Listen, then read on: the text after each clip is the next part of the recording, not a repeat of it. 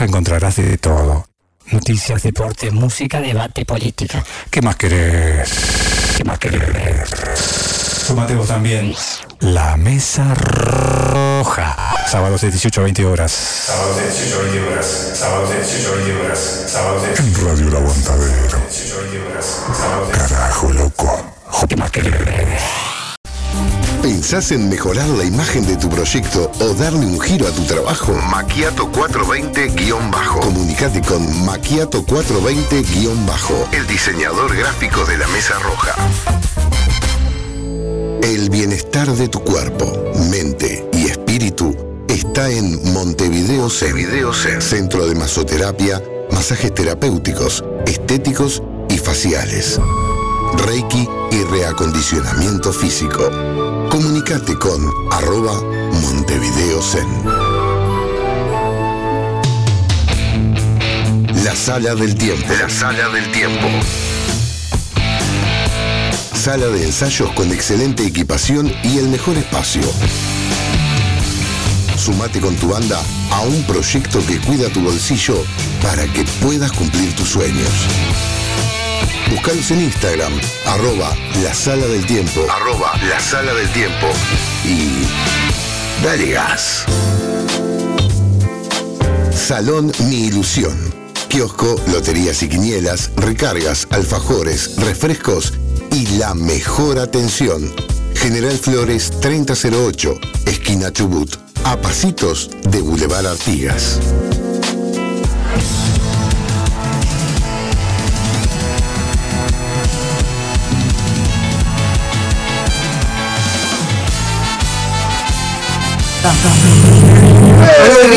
Perdón, perdón, perdón. ¿Qué pasó? ¿Está, está bien, está bien?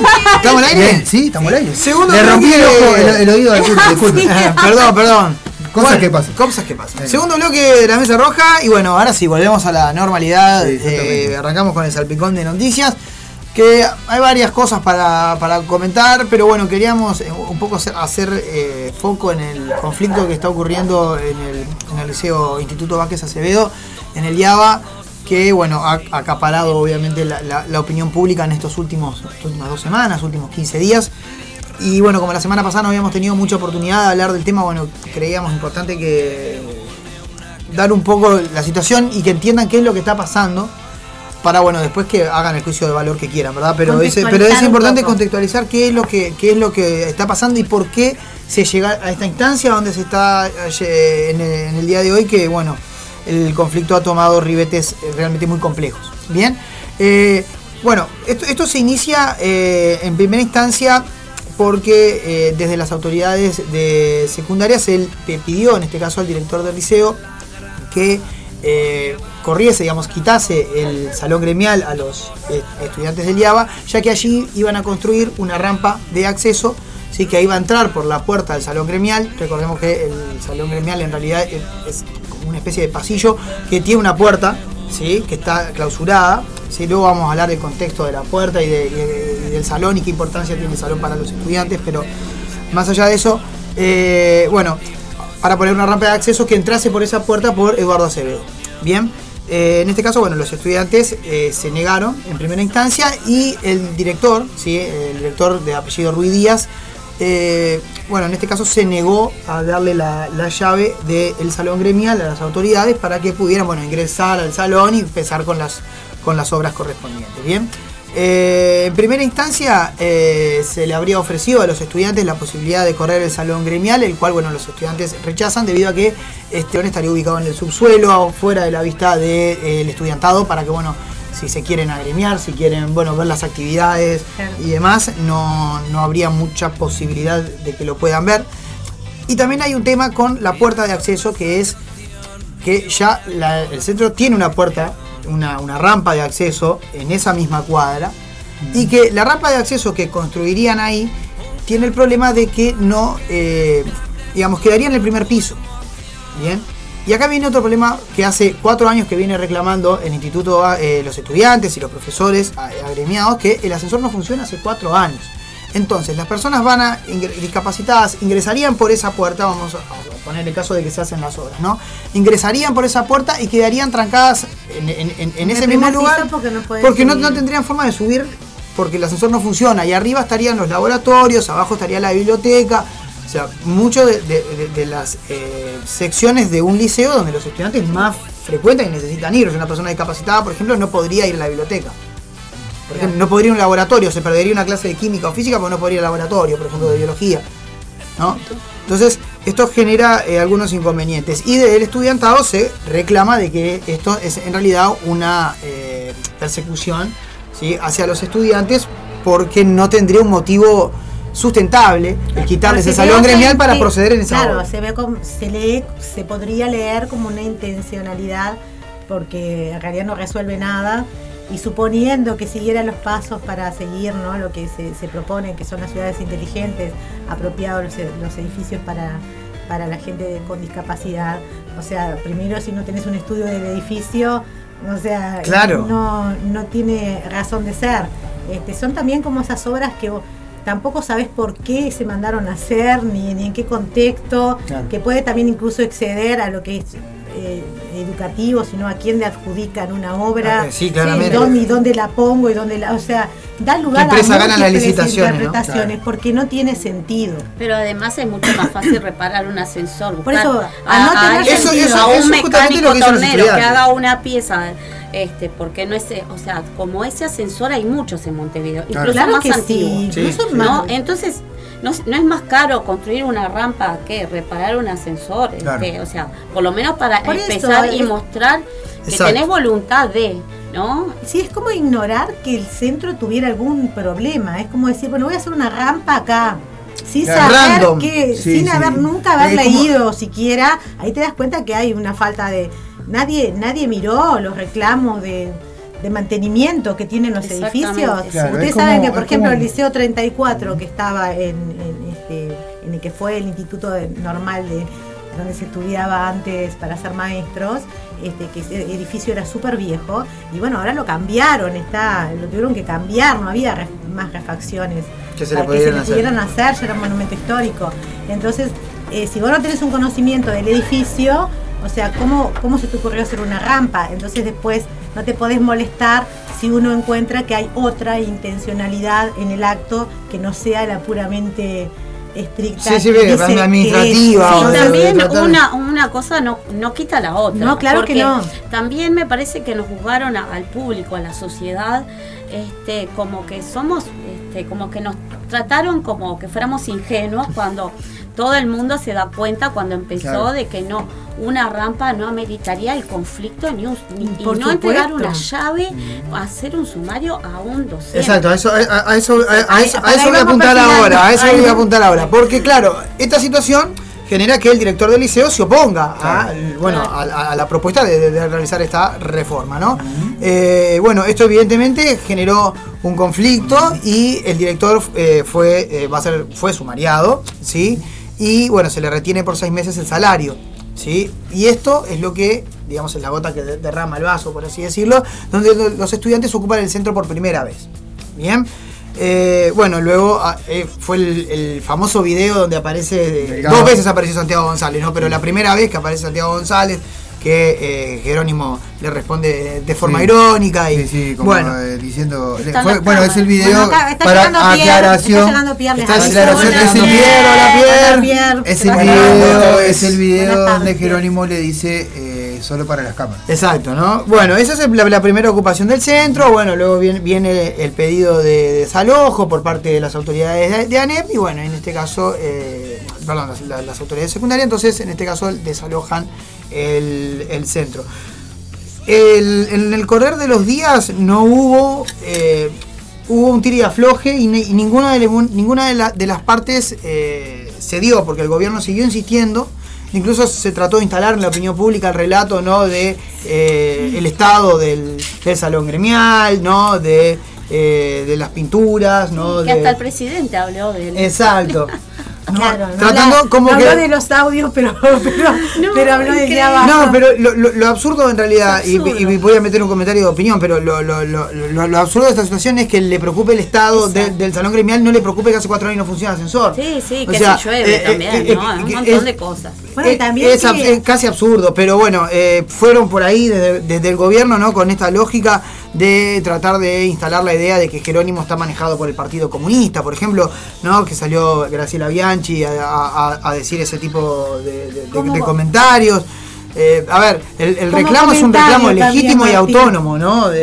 No, no, no, no hay Claro. Qué subestimación de la juventud, porque pero claro pero además si, si leemos el, el- el- conflicto el, hace cuatro años que no funciona el ascensor o sea que en el último gobierno de Frente Amplio se rompió el ascensor y no lo arregló Claro, a o mí sea, lo que me sorprende también. es una crítica a las autoridades perdona es, una crítica a las autoridades en, en- en- en general o sea es hace, no puede ser no puede ser y, mucho menos en un gobierno de izquierda que tengas el instituto del liceo más poblado del país sin con, con un que no funciona eh, eh, que permite el acceso a la biblioteca, que permite el acceso a los laboratorios. eh, es tremendo, ¿no? Cecilia, perdona que te corte. No, eh, para mí lo que es este, llamativo es lo rápido que se sale de un conflicto de Estado y de este, que fue el caso astesiano, ¿no? Para ahora venir otra vez a instalar otro relato sobre la izquierda y el proceder de la izquierda y que tan rápidamente puedan polarizar la, opinión. Fue, o sea, e- es una cosa, es un movimiento, un manejo de los medios que tiene el gobierno que a mí me sorprende mucho porque estamos hablando de, de- o sea estamos pasamos a hablar de un ascensor de una rampa y de todo un- una cuestión que estalló ahí cuando en realidad este, eh, pasó una cosa gravísima y donde el, el gobierno no dio ninguna respuesta, siguió como si tal cosa y ahora viene a opinar acerca de este tema. Cuando, o sea, me parece tan que, que es tan inevitable hacer otras lecturas, a ver de, de qué es, de por qué este conflicto estalla. Bueno, esa esa es una buena pregunta, ¿no? Porque yo creo que el gobierno se rápido. compra, yo creo que el no- gobierno Nadie se acuerda de Astesiano, nadie piensa Sí, dónde pero- están los millones, qué pasó. eso sigue. El caso Pero Tesiano ya estamos todos con no, porque este Chiquilini, ya hemos tenido incluso en nuestra página de, de la mesa este, comentarios en contra de Jerónimo, pero de un, de un nivel de agresividad que hasta a mí me dolió, ¿entendés? Tipo, Sí, fuerte, sí. este, y estamos hablando de nosotros, imagínense en otros medios. Yo Claro. creo que yo creo que al- yo creo que el gobierno se compra un, un- un problema por tratar de zafar de una situación, se compra un problema que creo que es más grande porque este tipo de- a ver, lo, lo de Astesiano sí, es, es gravísimo a nivel de corrupción general, pero no son situaciones, ya creo que ya tenemos que aprender que las situaciones de corrupción no generan el estallido social. No, no, no, no, no No indignan. lo generan. No indignan. No indignan. Para Porque, nada. Bueno, y hay toda una lectura que lo podríamos que hablar de cómo los delitos de guante blanco ¿No te están. sí? Hemos naturalizado que, que la, que Pero es- la es política igual- a ese nivel ya maneja unos grados de corrupción Es que, que- no nos Y sorprende. que si es de guante blanco no nos duele tanto. Ese- ¿eh? Esa es la lectura. De cómo lo- los delitos de, de- de guante blanco, de cómo los delitos eh, económicos, eh, que incluso esto lo, lo dijo el ex fiscal Díaz, ¿no? De, de cómo los delitos económicos en realidad están eh, tienen menos pena. Si vos generas una asociación para delinquir, vas a tener menos, menos que una rapiña. Y en realidad, que seguramente robaste mucho más guita con una asociación para delinquir que, que lo que puedo ha- haber robado un par de campeones un celular en una rapiña. Eh, en- en- entonces, Claro, ahí está la ahí connotación parte. social de los problemas. Exacto, parte de ahí ¿De la situación. Cómo vamos naturalizando que, que, por ejemplo, la evasión fiscal, no me voy a cansar de decirlo. Es robo. Es robo. Que una, que, que un- que una persona agarre dinero que lo hizo eh, en este país, que lo, que lo pagó gente de este país, y agarre ese dinero, y en vez de ese dinero de impuestos que tendría que ir a rentas generales para que haya más escuelas, más plazas, tengamos mejor educación, mejor salud, etcétera, etcétera, se termina yendo a, una, a, a- a una- a un paraíso fiscal en Bahamas. Bueno, pero pobres jóvenes adolescentes que, que luchan por una razón de su liceo, ¿no? Y tienen todo este panorama atrás que nosotros estamos describiendo. Que- que- que es macabro. 16 años y ves todo este panorama y así encanto. te jugás por una causa, ¿no? Por tus causas, por empezar a hacer Claro, tu que- experiencia, eh, no dejas que te atropellen, digo, como que Pero creo que también nos fue- devolvió mucha esperanza. Sí, Sí, totalmente. Bueno, luchando, Por ¿no? eso, por eso, eco. por eso, exacto. No, porque con esto que ustedes describen, esta realidad tan corrupta, tan así, pero sin embargo vino como un aire nuevo, ¿no? Yo, me sentí muy entusiasmada, publiqué la foto de este chico por su frescura, eh, me hizo sentir mucha esperanza, lo mismo pasó en las redes, los comentarios de, Sí. de la gente grande, mucho, o sea, alentando a la juventud, incluso si te equivocás, vamos adelante, pero hay que, hay que pelearla, ¿no? Este, pesamos un poco. Por eso creo que el gobierno se compra un problema en ese caso, porque eh, lo que eh, lo que justamente puede generar un estallido o- Claro, o, un despertar es este tipo de situaciones donde vos ves a otros esforzándose y luchando, y, y más cuando son adolescentes, como que te da un espíritu ¿no? de, de rebeldía, de me parece que eh, la consigna obreros estudiantes unidos hacia adelante, que la cantaban este, los chiquilines en la, en la puerta del día, es una consigna a la que siempre la derecha le tuvo terror. ¿No? Sí. Y, y han logrado en estos años dividir al estudiantado y, y a los obreros. Eh, bueno, este, este tipo de situación puede generar una unión que puede terminar resultando en un problema que el gobierno quizás no sepa manejar. Eh, capaz que por salir del foco de Astesiano, eh, yo veo mucho manotazo de abogado. Bueno, acordate de, de. O sea, esta a a un super mega extremo de, de algo que, que sucedió, lo que pasó en Chile hace unos años. Exacto. que ya venía con un trasfondo tremendo de, de un montón de Claro. problemas sociales y económicos y terminó saltando por un tema de que subieron los boletos de los ómnibus o, no sé, Sí. o del subte, no me acuerdo ¿No viste lo que fue ese y con los estallido? estudiantes. Sí, yo Momentáneo. hubo una en unión de- sumó todo el mundo. Estuve en ese momento. Ahí hubo una unión de obreros y fue, estudiantes. sí, Estabas ahí. Sí, estuve. Tuve Ah, la suerte de estar.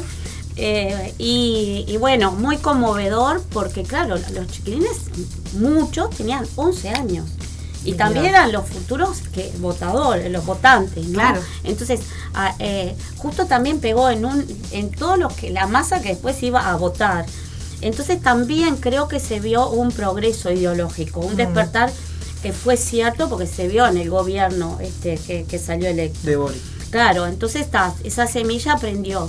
Y era increíble ver este, lo- los chicos de los colegios este, de 11 años poniendo sillas por- en todas las en todas las rejas alrededor de, de los colegios poniendo sillas y pasaban las tanquetas con agua, pero pero a pocos metros este, bañándolos y los jurises no no no se amedrentaban. No. O sea, al otro día estaban de nuevo de poniendo nuevo las sillas y vamos. Y, Bueno, está pasando algo Y los así. muchos padres los gurises han ocupado varias veces. se hicieron hasta ayer tres ocupaciones, si no me equivoco. La, la última vez fue el, el jueves que, que- que estuvo el conflicto allá arriba con, bueno, los gurises habían planteado el, el miércoles de noche, habían resuelto que el, el jueves iban a ocupar el liceo, fueron al otro día en la mañana al liceo a ocuparlo, como, como habían estipulado, y se encontraron con que el centro estaba cerrado. Las autoridades Claro. dejaron el liceo cerrado para que los gurises no pudieran ocuparlo. Los gurises lo que hicieron fue luego quedarse en las escalinatas de- del Liceo Yaba, para quien, para quien eh, lo conoce eh, se va a ubicar bien. Y bueno, luego en la tarde, cuando el centro se abrió, eh, eh, volvieron a, a- a ocupar, ¿no? El- una, dentro de los reclamos que están los chiquilines es, bueno, primero eh, que se retome Ruiz Díaz, quien fue fuertemente apoyado por los docentes, Sí, ya que, eh, bueno, se puso a, a- a consideración el cargo de, de Ruiz Díaz como director del Liceo Instituto Vázquez Acevedo y ningún docente se presentó para eh, completar esa vacante, lo cual es una clara señal de, de cómo el- los docentes están apoyando la- Claro. la, Y la- la sabes situación. que ¿no? hay una junta de firmas, yo firmé y ya van cerca de 20.000 personas que, que firmamos para la restitución de, de, de, De. Bien, bien, bien. O sea, que no es un número pequeño. Sí, sí, No, no, para nada, para nada. Es que, ¿Cuánto? ¿20.000? Eh, sí, cerca, va, va- se va llegando ahí. Este, todo por las redes también, para lo bueno que sirven las redes, Sí. para votar y, este, y sumar a- a- al respaldo, ¿no? Exacto. concreto, con firmas, con ¿no? Después presente. ponerlo en la página de la después- Poniéndole, sí. no, poniéndole la cara, porque Sí, también está bueno. Sí, es que sí. esto es lo que nos viene a, ense- a- a enseñar Jerónimo también, a hacerte cargo de tus Sí, palabras. sí, los adultos tenemos que estar. Claro, y no tener estos miedos de, de no, no voy a apoyar, porque viste que también volvieron esos miedos de, que, Sí, sí. de que te vean haciendo algo. Es horrible, es una situación que, que no se ve muy democrática y parece como que, que- que la estamos naturalizando mucho, todo lo que el gobierno decide que, que podemos hacer y que no. O sea, esto no, esto no había pasado en muchísimo Todos los docentes igual eh, a través de la reforma educativa y todo, este, desde los maestros hasta la educación secundaria estamos sufriendo Sí. este, un, un apremio de las autoridades, este, a veces solapada y a veces más directa, pero sí, la- esta, esta reforma se está llevando adelante con mucha presión. Este, eso no es un gre- ingrediente que tenemos que dejar afuera. No. Porque estamos en ese marco también. Los, Claro, los Bueno, está- hay una presión tema, que ¿no? es La- real, no sé, eso es- no es algo que, que hay, este, no sé, que puedes tener una diferencia de opinión, sino que, que existen miedos reales. Claro. No, que- aparte está la reforma y está la LUC para hacer cumplir la reforma. Totalmente. Que es la, la herramienta que usa el gobierno. Por algo la pusieron primero. Exacto. Que es la, herramienta que utiliza el gobierno para desalojar a las ocupaciones eh, estudiantiles, ¿verdad? Eh, bueno, el, el gremio luego que volvió a ocupar, eh, bueno, también todos los reclamos está la denuncia de, eh, bueno, de la directora Videla, ¿sí? quien fue, bueno, quien estuvo en estos días en el, en el centro educativo. ¿Pero qué pasó? No, esto no iba. Hola, hola, hola. ¡Hay una voz! Hay una voz en el teléfono. No, Y- pensé que te habías puesto los auriculares, perdón. Y, y bueno, eh, eso. el conflicto continúa. eh, vamos a hablar luego con, con Jerónimo, pero bueno, el conflicto sigue. Creo que el, el gobierno se compra un problema. Igual largo este, viste que hay un compás grande. de espera. Así que Sí, hay que esperar porque el sumario todavía, a ver, se lo están haciendo, todavía no hay resolución con respecto al sumario, porque a ver, y esto, y esto quiero, importante que quede claro, porque que le hagan el sumario no significa directamente que lo van a, no, que lo El van a sumario es una impedir. investigación. Exacto, el sumario es una Es una investigación, que se va a determinar si hay, si hay alguna conducta inapropiada o no. Si hay delito. Sí, exacto. En este caso, eh, que eso quiero que quede claro porque capaz que la gente se confunde, que no, lo- ya el sumario significa que lo despiden. No, todo podría leerse como O que sea, sí, pero Sí, sí no es lo podemos cierto que No. llevar a un sumario una cosa así es como demasiado. O sea, Sí. un sumario siempre se hace en unas instancias en que hay serias irregularidades que ya se han teni- ya se han venido manejando en otras instancias hasta que se llega al sumario. O la también. persona directamente comete un delito, pero un sumario por algo Sí. así también es como Este, una señal. Hay, hay algo que también me parece que es importante, es que, por ejemplo, cuando te empieza una investigación por sumario y te retienen la mitad del sueldo, Sí. por lo general no te lo devuelven y a veces eso queda como la sanción. eh, eh, Ah. ¿no? O sea, pero ¿qué pasa? Por lo general, tanto en los maestros y los profesores, eh, nosotros eh, presentando la causa en el sindicato, el sindicato nos paga el otro 50% Ahí está. que se nos está Reteniendo. eh, reteniendo, o sea, el ejecutivo y todos los, porque está como considerado eso de cuando tenés un problema así, de ese tipo se te cubre el sueldo totalmente. Claro. El sindicato se hace cargo porque además Claro. el sindicato tiene su abogado y todo lo demás y por lo general no dejamos a los compañeros sin, Sin- con medio sueldo porque sería Claro, por eso ahí- viste Sí, no, que ahí está una de las Aparte- importancias del sindicato. Sí, ¿no? ah, hay que sindicalizarse sindicalizado. porque tenés el abogado del sindicato y tenés además la, la compensación que por lo general Claro, para eso están los sindicatos de, de cuando se paga la cuota, ¿no? Para, para Claro, auxiliar. en- siempre en- tienen, estos se casos. tienen que saber eso, Bueno. que lo- el primero que te auxilia es tu sindicato. Exactamente. Bueno, el conflicto continúa, así que, eh, entre otras cosas, Fiscalía también, eh, bueno, suscitó a declarar a usuarios de Twitter eh, que A agredieron a... Sí, que agredieron a Jerónimo, van a, a- a declarar en Fiscalía. Bueno, hablando de Fiscalía y saliendo de esta, de esta noticia, eh, bueno, eh, Leal, bueno, Leal inocente. eh, Es se- inocente, se comprobó, no se le pudo comprobar ninguna ningún delito ni ninguna conducta eh, fuera de lugar con su visita al padre de Astesiano en el Chuy brasilero. Por lo que bueno, que termina, termina, termina, termina, termina, termina el capítulo. Lo, sí, lo Perdón, perdón, perdón que interrumpí, te pisé y todo junto a la audiencia, perdón. Lo- Todas las marcas ahí. Todas Sí. las marcas, Sí. pisada, pero fue como que me vino una luz así, Ay, me sí. imaginé una entrevista. Bueno. Muy, muy rapidito, chiquitito, me llamó mucho la atención. eh, los delitos, entre comillas, de Twitter y de las redes sociales son. Este, ¿Se pueden este, Sí. juzgar? Sí, se claro, puede judicializar, claro, sí. Sí, creo que que entra dentro de los delitos informáticos, todo. creo que entra dentro de la parte de delitos informáticos. ah, porque viste que eh, Uruguay todavía Por está como, con proyec- muchos proyectos de ley con respecto a los delitos meramente que son informáticos o, o demás. Pero como también pueden cate- caer en, en- en otras categorías, por ejemplo, incitación al odio, puede ser una. Claro, sí. O sea, Difamación. no, no Difamación. difamación, o sea, Calumnia. no directamente la puede vincular con un delito informático. Bueno, bueno de- que se actualicen las leyes en este, ese sentido porque sí, ya hace rato. pero también Twitter. está bueno. La que- ley siempre pero viene- Igual son duras las de penas por un Exacto, la de ley siempre viene atrás del Sí, cambio. Son los que- hechos los que Está bien. empujan a las leyes, A la ¿no? ley. Para que se. Claro, porque- ah, Uruguay sí tiene, tiene un montón. Que pasa es que Uruguay no es que tenga pocas leyes o que no sean suficientes, es el desconocimiento que tenemos Claro. total de, También. de- Sí. de nuestras leyes. O sea, de, de todo. Yo tenía un profesor de Derecho en, en secundaria que siempre me decía, cualquier cosa que vos tengas de problema en la vida está en la Constitución, Sí, sí, está. Hay que buscar. Buscalo, o sea, Hay que buscarlo, claro. buscalo. Hay que Y hay que entender también. Sí. Porque es medio, es medio El manual, lenguaje- medio- a mano era, o sea, sí, sí. Es como. Son esos momentos que viste en la mesa de examen que voy a decir, si consulto o pierdo todo, Sí, porque cuando lea aquello no voy a No saber. entiendo nada. Digo, los abogados son un experto, ¿no? En dar vuelta a las escuelas. Sí, yo tuve suerte de tener profesores que eran abogados. Un saludo a todos los abogados que están escuchando. Sí. Un saludo. Saludos a todos los abogados, uno. Yo le debo mucho a mi abogado. Le Ay. debo mucho a mi abogado. Bueno, Bueno. están acá. Seguimos. Cartas documentos. No me mandes cartas documento, Rita, por favor. Menos mal que eso acá no existe. Sí, no, tengo idea, nunca he tenido problemas. de legal, no me mandes un legal. bueno usarlo. Bueno, gente, seguimos, seguimos con, con el tema de las noticias. Eh, bueno, en la semana pasada, eh, nosotros no, no- no hablamos de policiales, normalmente eh, para, para que vean policiales están los canales oficiales. Eh, pero pasó algo gravísimo la semana pasada, un joven de 17 años fue asesinado, acribillado a balazos en, en- Sayago. Y bueno, casualmente fue uno de esos chicos que, bueno, aparentemente habría sido abusado por el senador Penades. que iba a formular una denuncia la semana siguiente contra el senador.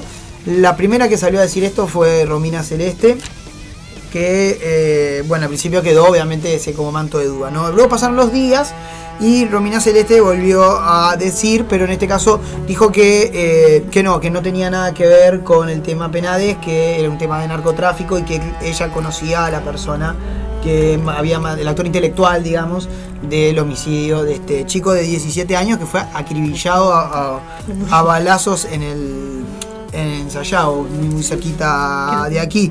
El caso Penades que, bueno, hay más denuncias cada vez, todas las semanas se está sumando al menos una o dos denuncias. El, el senador está bastante acorralado, sigue, eh, aparentemente, sigue ej- ejerciendo su rol como, como senador de la República. Increíblemente. Bien.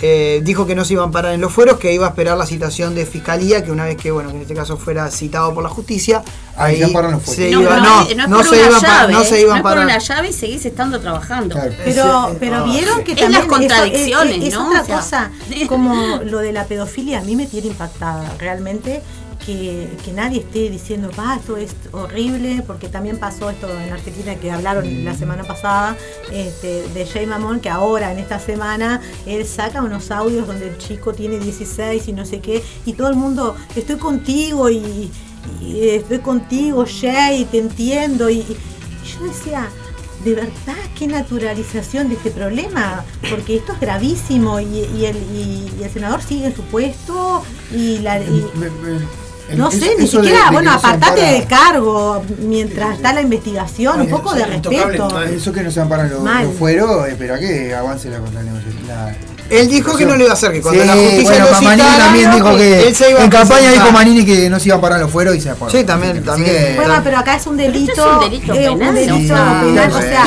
Claro, sí, claro. Son senadores. Cuando se- se van a parar los fueros siempre, para mí. Mira, si, si la causa se le va grave y Sí, se confirma todo claro. esto que, en lo que el Penades se da un juicio negativo sobre él, lo que va a hacer el Partido Nacional es soltarle la mano y listo. Bueno, Sí, el Partido Nacional, lo- lo- al, menos, vuelta. al menos a nivel personal, al menos a nivel personal, le- le- por ahora le están teniendo la mano, ¿no? No el ministro sabe, sí. Heber declaró ayer, si no me equivoco, o antes de ayer, que, eh, que él confiaba en su amigo y que eso- eso- y que bueno no, y que iba a esperar y que iba a esperar la decisión de, de la justicia pero que él creía en su, Sí, él- en él su estuvo- amigo. recordamos el que él estuvo presidente de la a eso, ¿eh? república también lo respaldó A, ti, a también lo respaldó. estuvo también Heber, ¿te acordás cuando.? Claro, y bueno, volvió a, volvió a declarar de vuelta ayer lo mismo. Volvió, volvió a afirmar que. Y estuvo en la conferencia de Claro. prensa que dio Penadé. Pero título- no como ministro, no como ministro, tuvo de como una amigo. persona de su propia agrupación. O sea, no, ni- Pero estamos hablando que el ministro, que ese que se supone que después, o sea, ese ese- ese- ese es el ministro del Interior, o sea, ese, lo, quienes va a investigar a no Es- es- es no amigo de claro.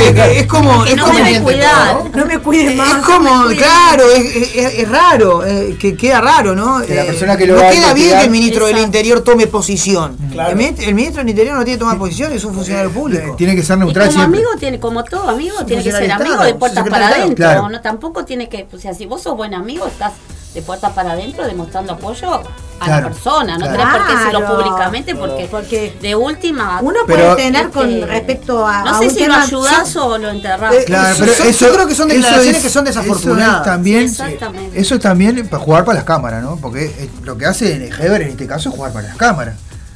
Sea, mostrarse junto con él en una que situación complicada. que, que dentro de la ¿Qué es lo que, que este dentro del poco margen que tienen para contestar, porque la acusación es tan grave y parece ser tan evidente que, que no tienen mucho margen como para decir no. Entonces van a decir, bueno, es mi amigo, se van a amparar en ese en esa situación de que bueno, él es mi amigo. Ellos tienen ese discurso medio gauchesco. Exacto, de, va, va por una cuestión más cultural, yo te conozco, vos, No. vos sabés cómo soy yo. Eh, Es como, sí, es cultural. Vergonzoso. Eh, eh, Sí, a- es primero una esa y forma de después- ser, es ¿Cómo una forma de ser y además, vivir. además, la amistad ¿Cómo todo- no es eso, ¿no? La lealtad, esas cuestiones Yo de, creo que- de lealtad Ay, tan no, Pero para, antiguas no, no se que- pisen, no se pisen, por favor. Iba a decir que para mí hay, hay algo, algún deber ahí, rock. por ahí, este, hay un hay una Así lealtad que- con respecto a alguna, Así alguna que- historia. Vaya, Tremendo. sí, Bueno. acá No, hay otro. hay lealtad. Quiero decir algo igual. Sí, no. Che, Ah, sí, Cerramos, pasamos a otra. Sí. Este muchacho quizás la causa de su fallecimiento no tiene relación, pero qué conveniente. Sí, sí. Chan, chan, chan.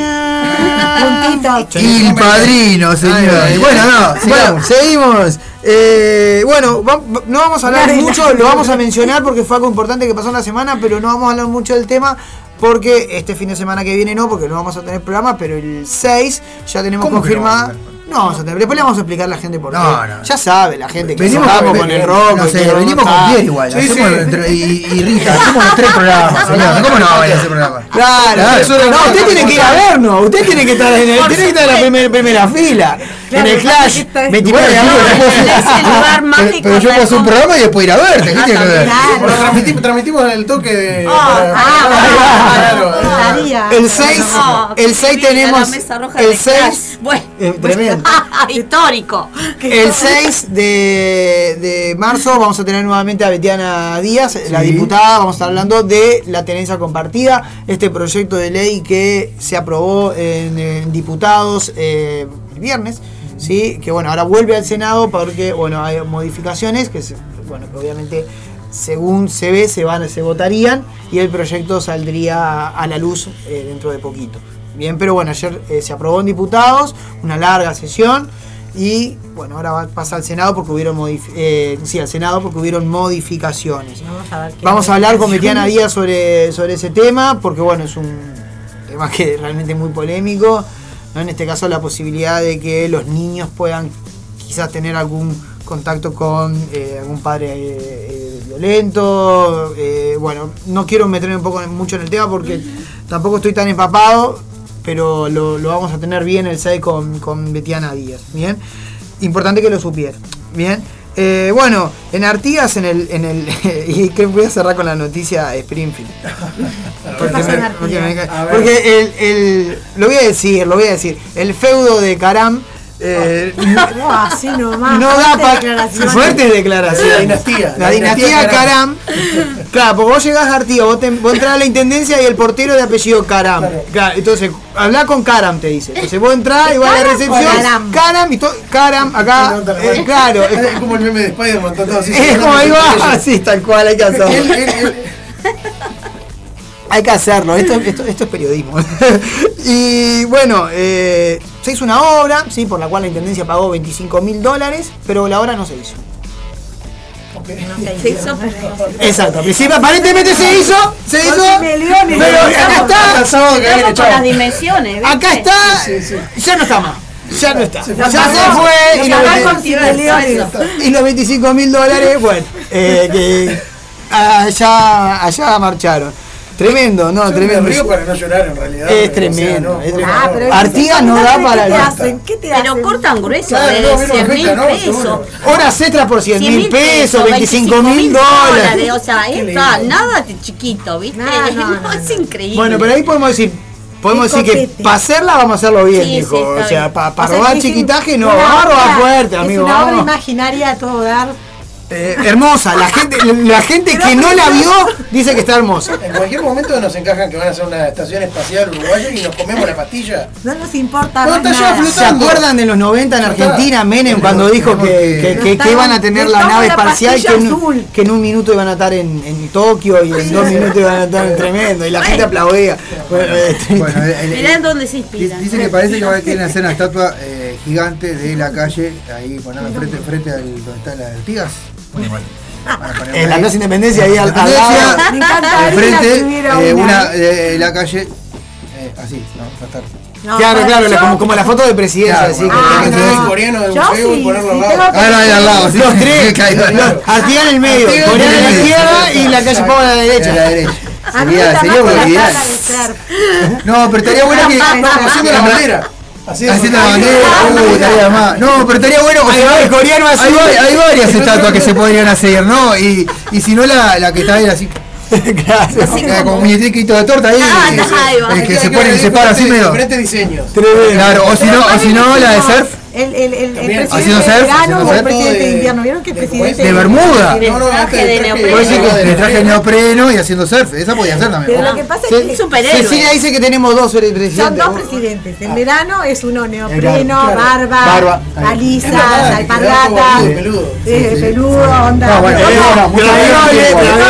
Camisa abierta. 35 mil dólares salió. Sí, el, implante capilar de Eh, 35 mil dólares, señor. Eh, pero Ahí igual no están robando banda. la plata, te digo. Cerveza artesanal. Salió más caro que la hora de. Caram. Sí, igual le están robando la llega a plata. Montevideo y se transforma. Claro. O sea, hay un ejecutivo. corto, Así. corbatita, No, no. Afeitado. Ustedes me conocen. comen el carrito.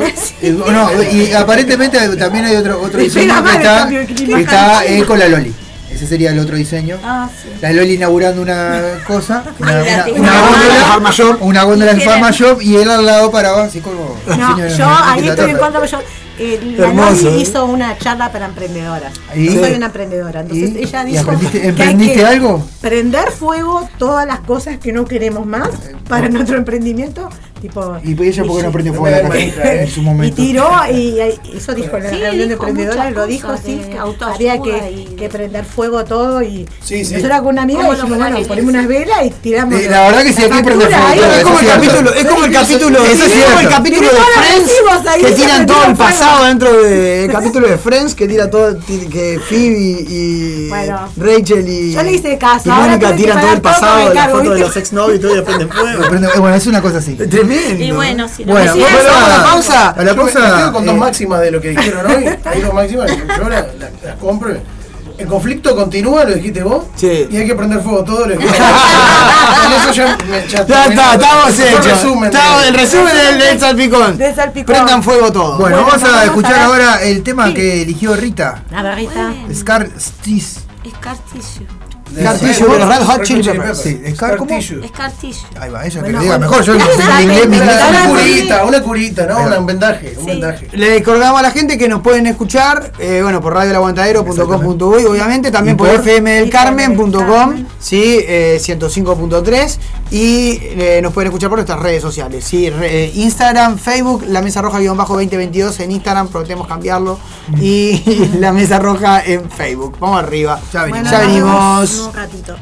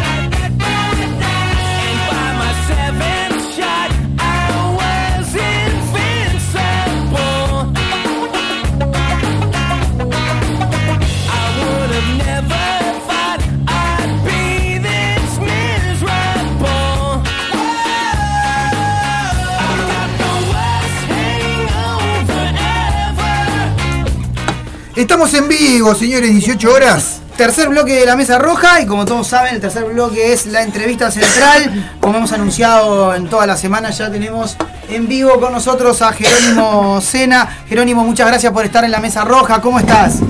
Hola, muy, muy, muy feliz por estar acá, muy emocionado. Muchi- muchísimas gracias, muchísimas gracias por aceptar. Bueno, vamos a, a hablar un, un poco de, de- de toda esta situación que están pasando ustedes, que es realmente, bueno, bastante complicado, ¿no? Te, has vuelto muy, muy famoso, por así decirlo, en estas últimas dos semanas. Has despertado amores, has despertado eh, también odios. Eh, ¿Cómo estás viviendo esta situación, Jerónimo? Eh, mirá, yo eh, estoy muy convencido de lo que hago, así que eso ayuda muchísimo a tener el autoestima alto eh, para los comentarios y las amenazas, ¿no?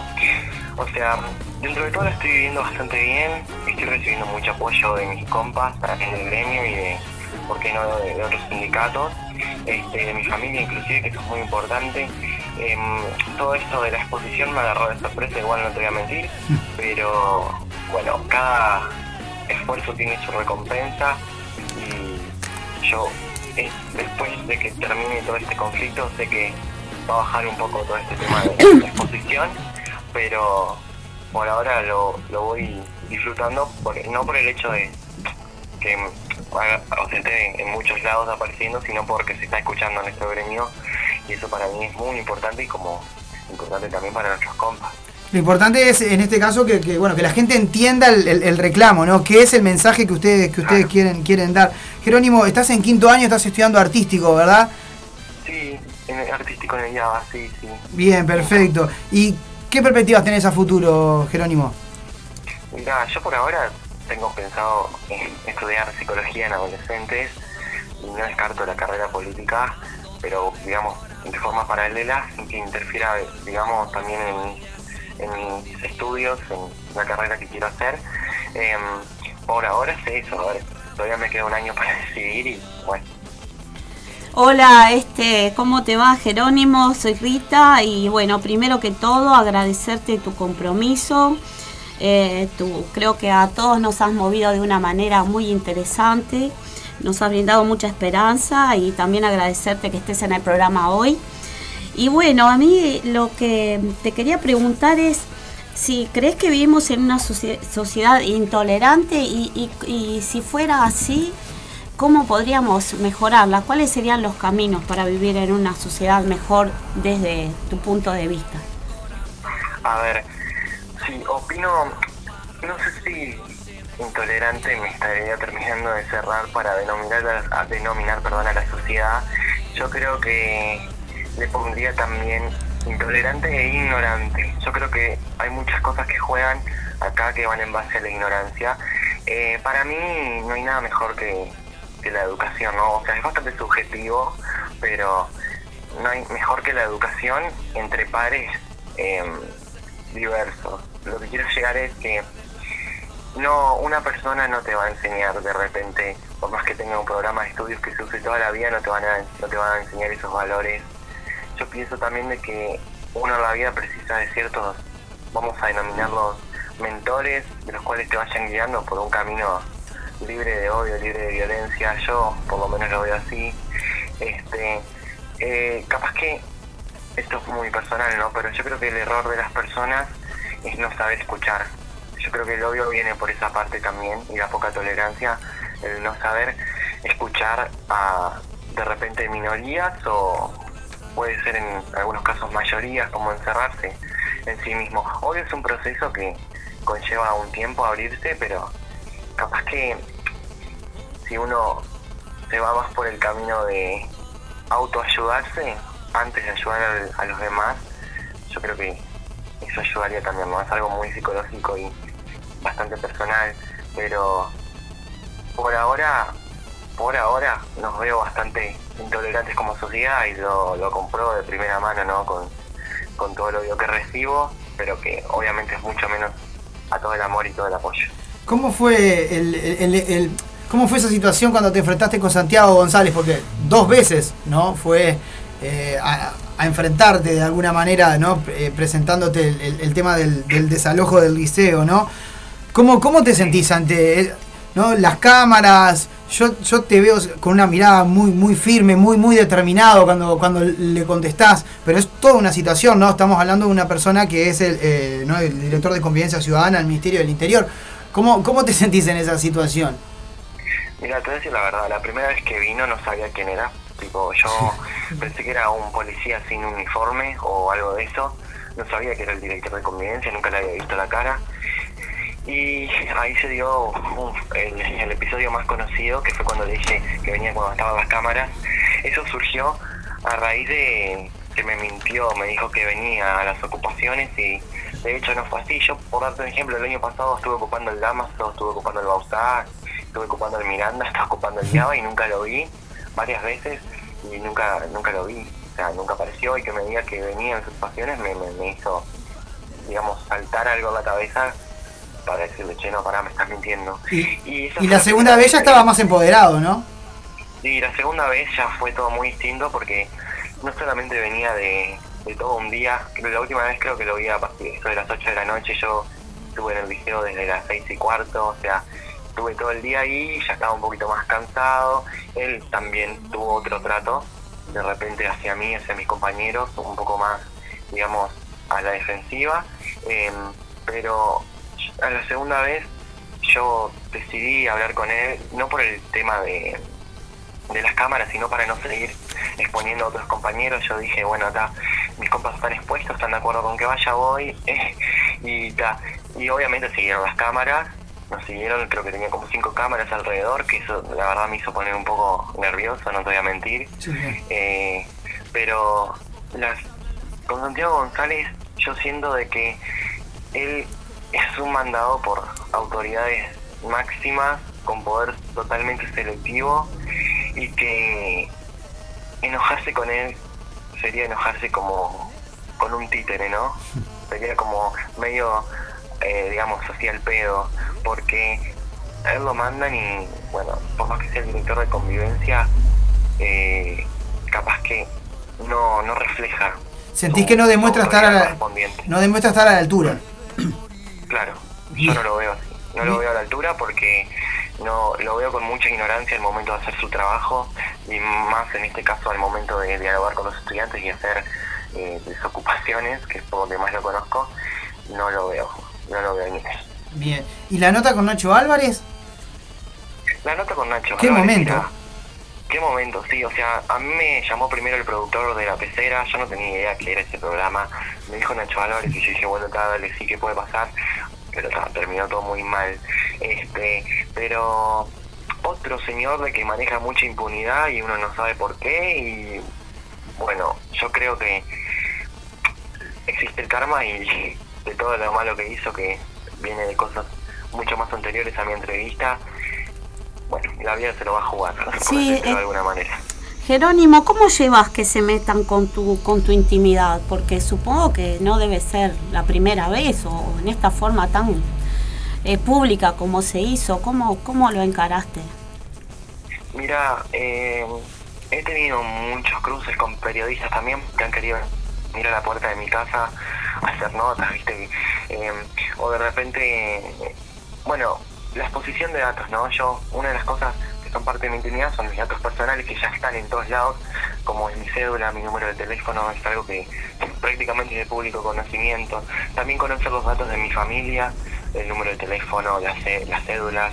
Entonces, em, por eso también que seguimos con el gremio bajar un poco el tema de las notas, no dimos notas prácticamente la semana pasada por el tema de la exposición y que se fue todo bastante al carajo, pero em, yo ahora está todo un poco mucho más tranquilo, eh, estamos también un poco reevaluando el tema de salir yo solo a las cámaras, me parece correcto porque se centró todo en mí y en mi intimidad y también fue como para desviar eh, un poco lo que era el conflicto en, en el Instituto Alfredo Vázquez Acevedo, que obviamente está, pero yo en lo personal, eh, si no me gusta contestar algo, de repente no lo contesto y si saben algo que yo no dije, bueno, ahí me problematizo y digo, pero pará, ¿cómo saben esto, esto y esto?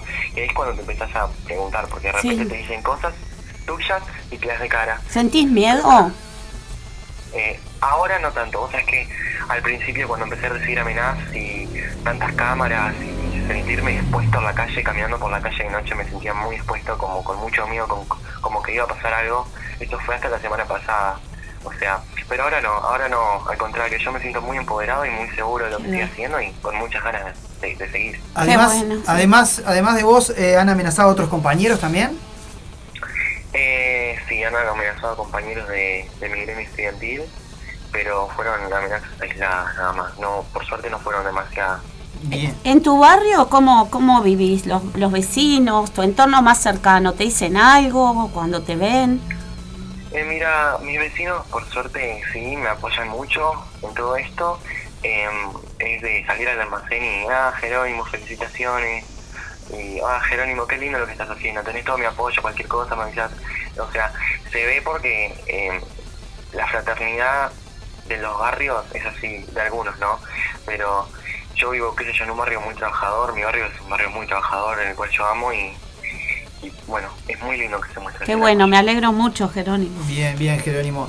Te, te quería preguntar un poco sobre el tema del, del- del salón sindical, ¿no? Del, del- del salón gremial. Y, to- y toda esta, y toda esta eh, polémica que se generó en torno a el arte de resistencia, ¿sí? Eh, y bueno, lo que se considera arte de resistencia y lo que otro sector, en este caso el gobierno, considera de alguna forma eh, vandálico, ¿no? Por así decirlo. ¿Qué, le dirías a esa gente? Y, y contanos un poco el, tema del- del origen del salón y, y cuál es la importancia que tiene para ustedes.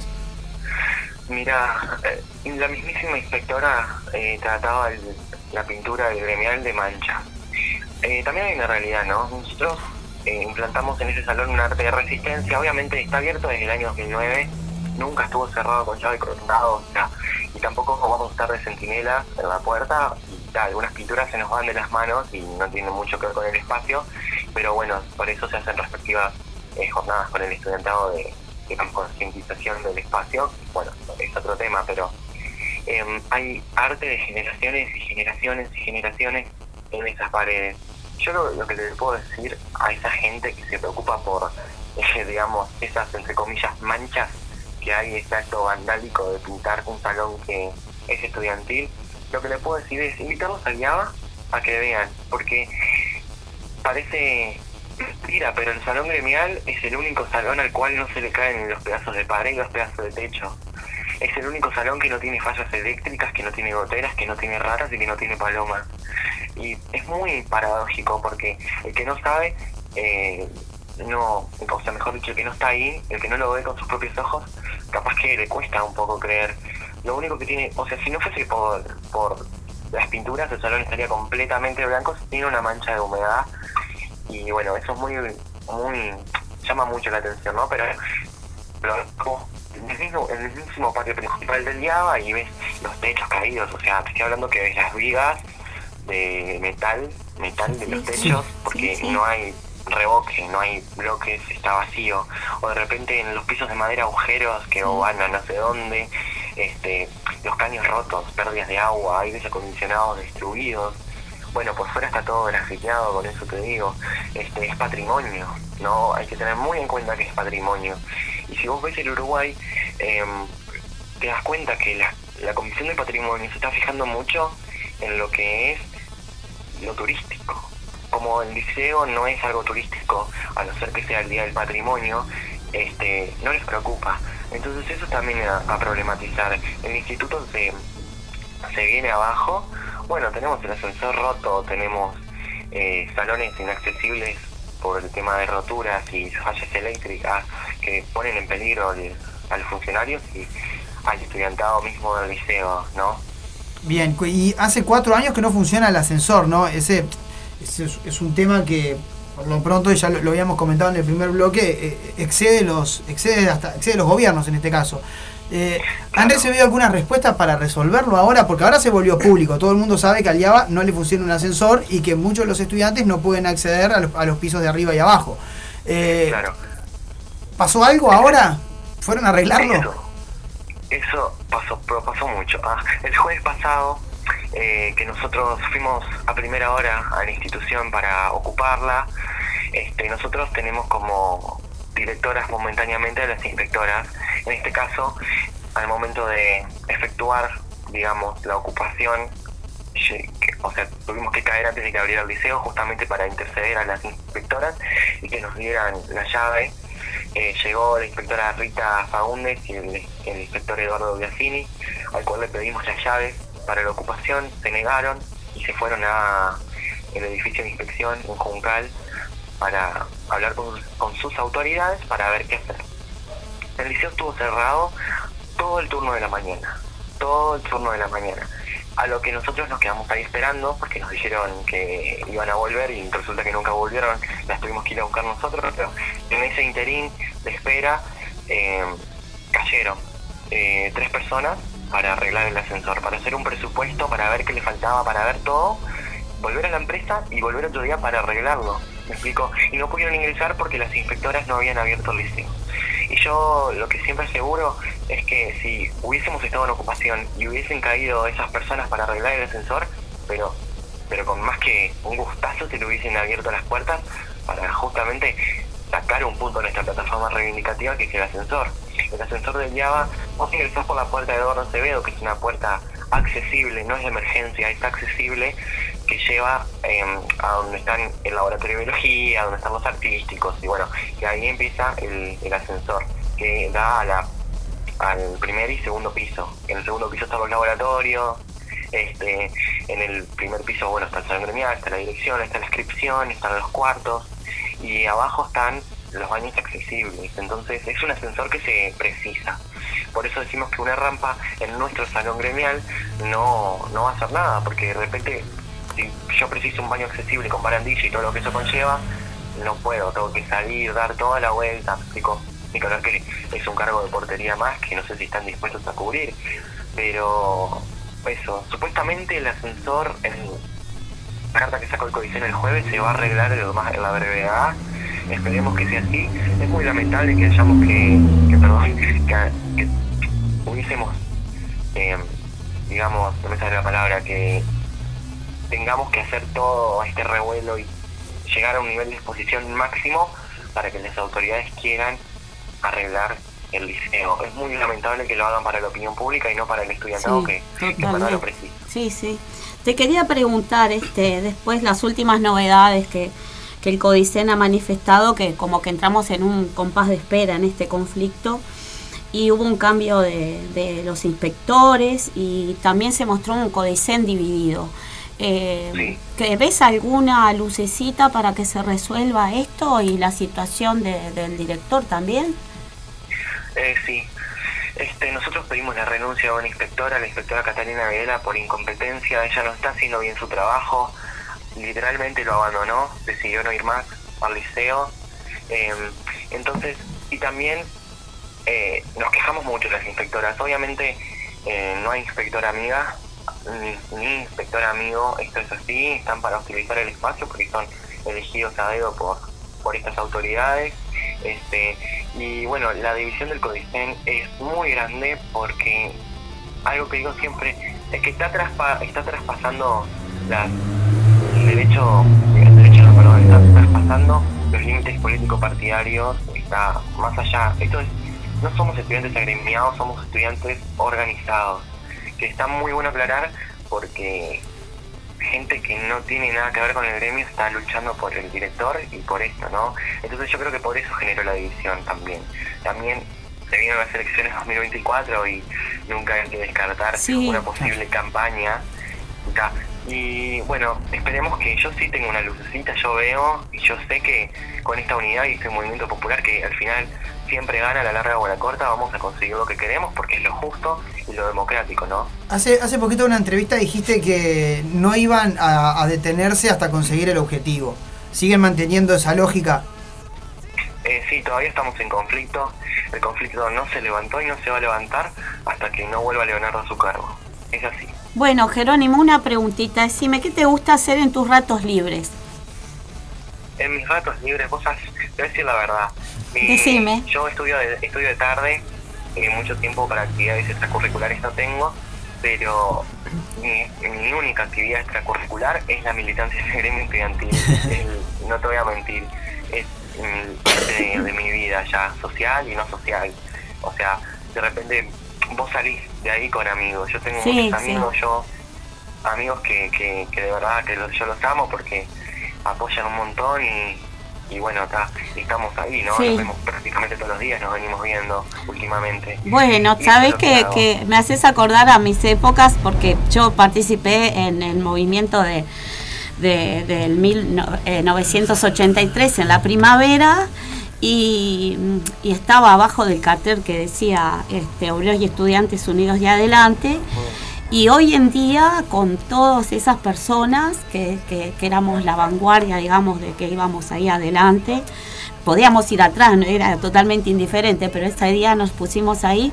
Este, con ellos sigo siendo amiga, amiga entrañable, porque bueno, lo que nos dejó la lucha, por eso te entiendo, te felicito y, y a seguir con eso, porque los vínculos que, que- que yo logré con ese- en esos espacios son los de toda la vida, los de los amigos incondicionales hasta, hasta, hasta todo, ¿no? Así que este, este, me alegro que ocupe todos tus espacios, porque justo ahí hay todo, hay amistad, hay todo, hay entretenimiento, hay todo. Así que me alegro que estés transitando tu adolescencia de, de esta De esta manera, manera, tan sana, ¿no, Totalmente. Martín? Y, y- y bueno, estás haciendo artístico. Eh, ¿alguna, ¿Algún hobby, por así decirlo, desde ese punto de vista? Eh, ¿Música, teatro, algo por el estilo? Vos sabés que no es por tocar siempre el tema del gremio estudiantil, ¿no? Te acabo de decir que cabeza, no. pero me ayudó, me ayudó mucho también a mi expresión, ¿no? Me convirtió en una, en una persona, va, me convirtió no, porque yo lo- siempre lo fui, pero me ayudó mucho en tema de extroversión, eh, o sea, me hizo llegar a lugares de mí que yo no tenía conocimiento y eso es por eso que elegí artístico también. Me gusta mucho lo que es la expresión corporal, el teatro, amo, me encanta actuar, me gusta mucho la música y bueno, qué mejor que artístico. Es un lugar donde me siento muy cómodo. Me va medio ahí con dibujos, sinceramente. pero- Genial. Jerónimo, fue un placer tenerte acá en la No, no, mesa roja. muchas gracias. Eh, Muchas si te gracias. parece en algún otro momento, si estás afín, volvemos a estar en contacto. Te mandamos un abrazo Sí. inmenso, Jerónimo. Todo el apoyo también. Muchas gracias, muy, muy lindo el espacio. Bueno, No, abrazo. amigo, muchas gracias, Jerónimo. Gracias, a ver si alguna vez, si podés, y podés arrimarte por acá, te esperamos. Dale, perfecto. Bueno, Dale, te esperamos. Gracias. Abrazo, Jerónimo. Arriba, un abrazo. gracias. Bueno, espectacular, pasó la nota entrevista. Preciosa con el, nota. el adolescente del momento, Jerónimo Ah, sí. Vocero del Acá están Instituto ustedes. eh, Alfredo Vázquez Acevedo. Pletóricos de esperanza, Ah, los entrevistadores. sí, sí, sí, totalmente, sí, totalmente. Los que- entrevistadores Ah, quedaron qué lindo, Nada, fascinado. nada. anodados. Eh, Totalmente, quedamos Qué muy, divino. muy contentos, aparte muy claro, sí. eh, para un No, 10 pero años con la claridad con la que se expresa, con la claridad que tiene para comunicar, eh, ¿Cuántos eh, es realmente admirable. eh. 16. 16 años. Sí, el convencimiento, ¿no? Tremendo, tremendo, tremendo. Gran futuro. Se le notaba, se, se lo dije y, se le nota la mirada cuando Ah, ¿viste ¿no? esa la mirada foto? firme, qué intensa que tiene de no voy por lo mío. Así Muy que bien. bueno, fue una nota realmente gracias, muy eh. gratificante para nosotros. Vamos a una pausita y volvemos. Bueno, vamos a, con el tema. Yo, yo ya les dije que tengo. A mí me mandaron. O sea, me dijeron, Mm, bueno, vos acá. tenés que pasar tal tema, tal No tema, sé, tal tema. Te Muy bien, estar. Eh, y vamos, vamos a pasar el, el que elegí yo, que es eh, de Stone Temple Pilots, Inter, Intercen- Interesante Love Song. Espectacular. Muy bien, ya dije en, el- Está en inglés. en la versión eh, sí. Pero Interhatten. Ya venimos. Ya venimos.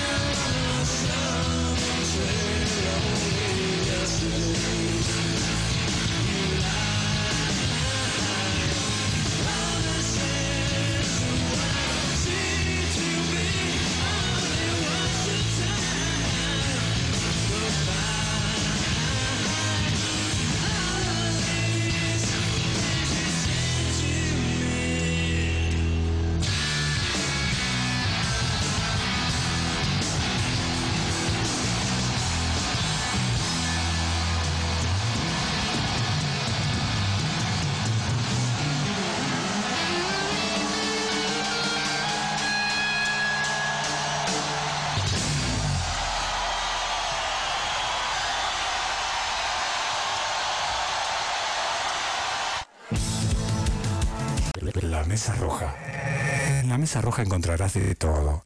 Noticias, deporte, música, debate, política. ¿Qué más querés? ¿Qué más querés?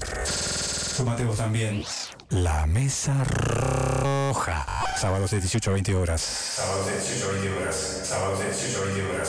Sábados de En Radio El Aguantadero. 18 a 20 horas. Sábados de Carajo, loco. ¿Qué más querés? Y bien amigos, es momento de la columna deportiva en la Mesa Roja.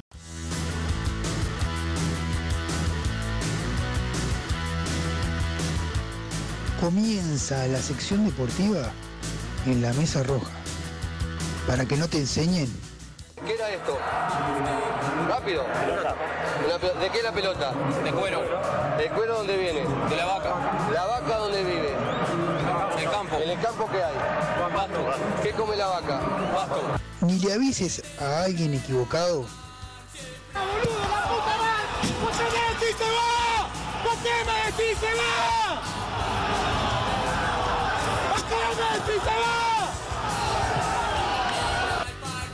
Y por no saber te digan, Mira, bobo, ¿qué mira, bobo? Andá, andá para allá, bobo. Andá para allá. Tranquilo. teniendo en claro que La pelota no, la pelota no se mueve. escuchalo todo acá, ahora. Sesión deportiva en la mesa roja.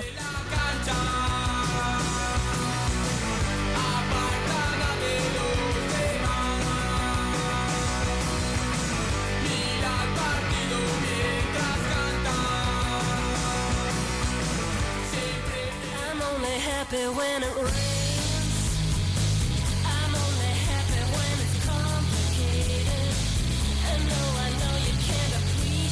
Olvidé de poner tema, pero estamos en vivo, señores. Estamos Me olvidé poner vivo. tema y saltó justo el que había elegido. Este. Que había ele- elegido vos, pero bueno, está, no importa. No importa, no importa. El orden de Es los fondo, factores no es de fondo, es de fondo. Señores, estamos en la, la deportiva, estamos en vivo. Cuarto bloque, exactamente. bloque. Vamos a hablar este, de lo que venía pasando en el campeonato uruguayo. eh. Vamos a arrancar con el campeonato uruguayo. Para no- semana, ¿eh? eh, para, para que, para que la gente para que la gente no, no se ponga mal porque o sea campeonato uruguayo o sea no es, no es tan tan dramático no ya lo conocen No importa, pero es nuestro. este, y es nuestro lamentablemente Es lamentable. Es lamentablemente. Es lo que seguimos todos los. Bueno, es mío. este, este, este Es mi desastre. esa, esa, es mi desastre. Me voy a poner roco yo, no Ay, piséis. no, No os piséis. Bueno, la- eh, eh, esto- en, lo que va, en lo que va de esta fecha el espíritu. 12, eh, Cerro Largo le ganó 2 a 1 a Racing, que venía complicado. Cerro Largo, o sea, Racing está complicado, Cerro Largo viene ahí en las primeras posiciones, pero había perdido pie el- la semana pasada. Correcto. O sea, todos perdieron chance la semana pasada, ¿no? De quedar a un punto de Peñarol. Peñarol. Eh, Defensor Sporting y Cerro Largo quedaron ahí, pero empataron, su- perdieron los dos partidos. Perdieron los dos sus respectivos partidos. Ahí está. Y Montevideo City Torque eh, empató 1 a 1 con eh, Boston River. Lo vi este partido hoy, casi me duermo.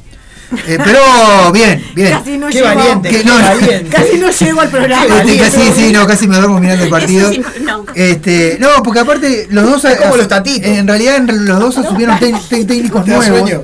Claro, sí, sí, sí, era. O sea, ¿Cómo no hace PAM? eh, En vez a ver, yo- Boston River y. Claro, yo le voy a dar un consejo a la, a la gente que tiene chiquilines que son hiperactivos. Ahora no mira partido. Claro. Se duermen al toque. y- Claro, los goticas quedan, ¿sabes cómo quedan? Se. ¿A vos te parece que, que podría ser una buena herramienta inteligencia artificial es que miren ese tipo de Eh, partidos? que después digan, no, tal jugada, no sé qué, salió tanto, tanto, y no le tenés que mirar vos que Claro, estaría bueno, estaría muy bueno. Muy buena, muy buena esa, buena ¿eh? esa. Buena esa, ¿eh? Bueno, vamos a repasar la fecha pasada, que es la que terminó y que podemos repasar toda. Nacional le ganó 4-0 a Fénix, increíble. Eh, después ganó Está Peñarol. apuntando Nacional. ¿Eh? Está apuntando Nacional. Sí, bueno, pero Fénix está último. si no le ganamos al último y goleamos, ya.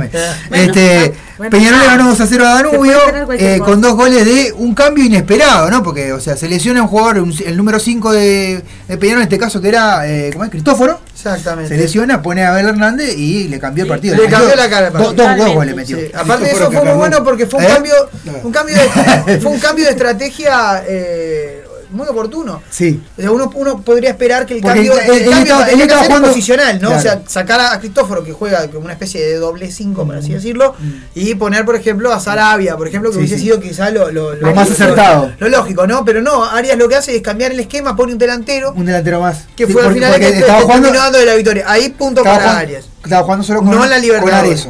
Con Arezo estaba En la jugando. Claro, Libertadores no exacto, te está gustando. Este, no, pero pará, pará, no, no, no te me No, adelante, no, no te me adelante.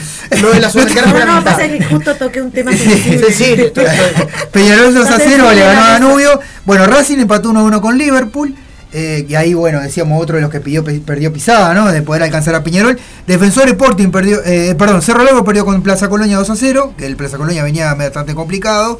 Se, adelante, se arrimó con esto. Eh, River cayó 2 a 1 con Wanderers. Eh, Boston River, eh, que le ganó 1 a 0 a Defensor Sporting, otro de los que perdió posibilidades contra- para alcanzar a Peñarol. Cerro cayó 2 a 0 con Montevideo City Torque. Y La Luz le ganó 4 a 2 a Deportivo Maldonado. ¿Qué pasó con Deportivo Maldonado? 4 a 2 La Luz. Increíble, ¿no? La Luz que está por allá abajo. Bueno, eh, las La posiciones. luz, ah, la luz está mejorando lentamente. Incluso parece que hay un buen nivel de esquiapacase que quizás vuelva a Sí. Piñarol. No, gracias, bueno. Por ahí. No, eh, ah, es por eso. Vamos que pase. Vamos que pase. Bueno, este. ¿Y va a llevar armas para la gente? Sí, ¿no? Sí, sí, va, sí.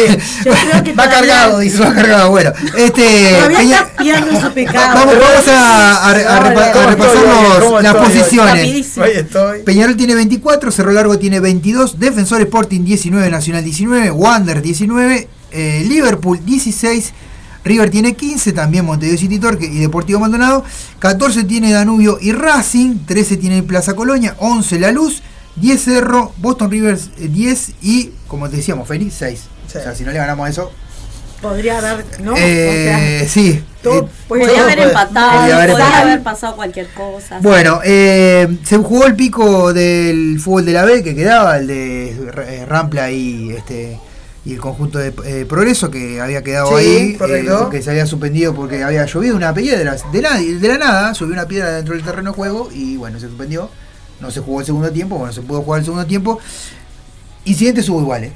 Después Igual, que terminó el partido, eh, parece La que- hecatombe, Sí, la debacle se armó- total. Igual, se armó que- algo que- ahí, que pero está que- como fue fuera del estadio, como que no, No no, no, trascendió. no le pegaron ni a ningún juez, ni putearon a un juez, no, nada, o sea, así que está.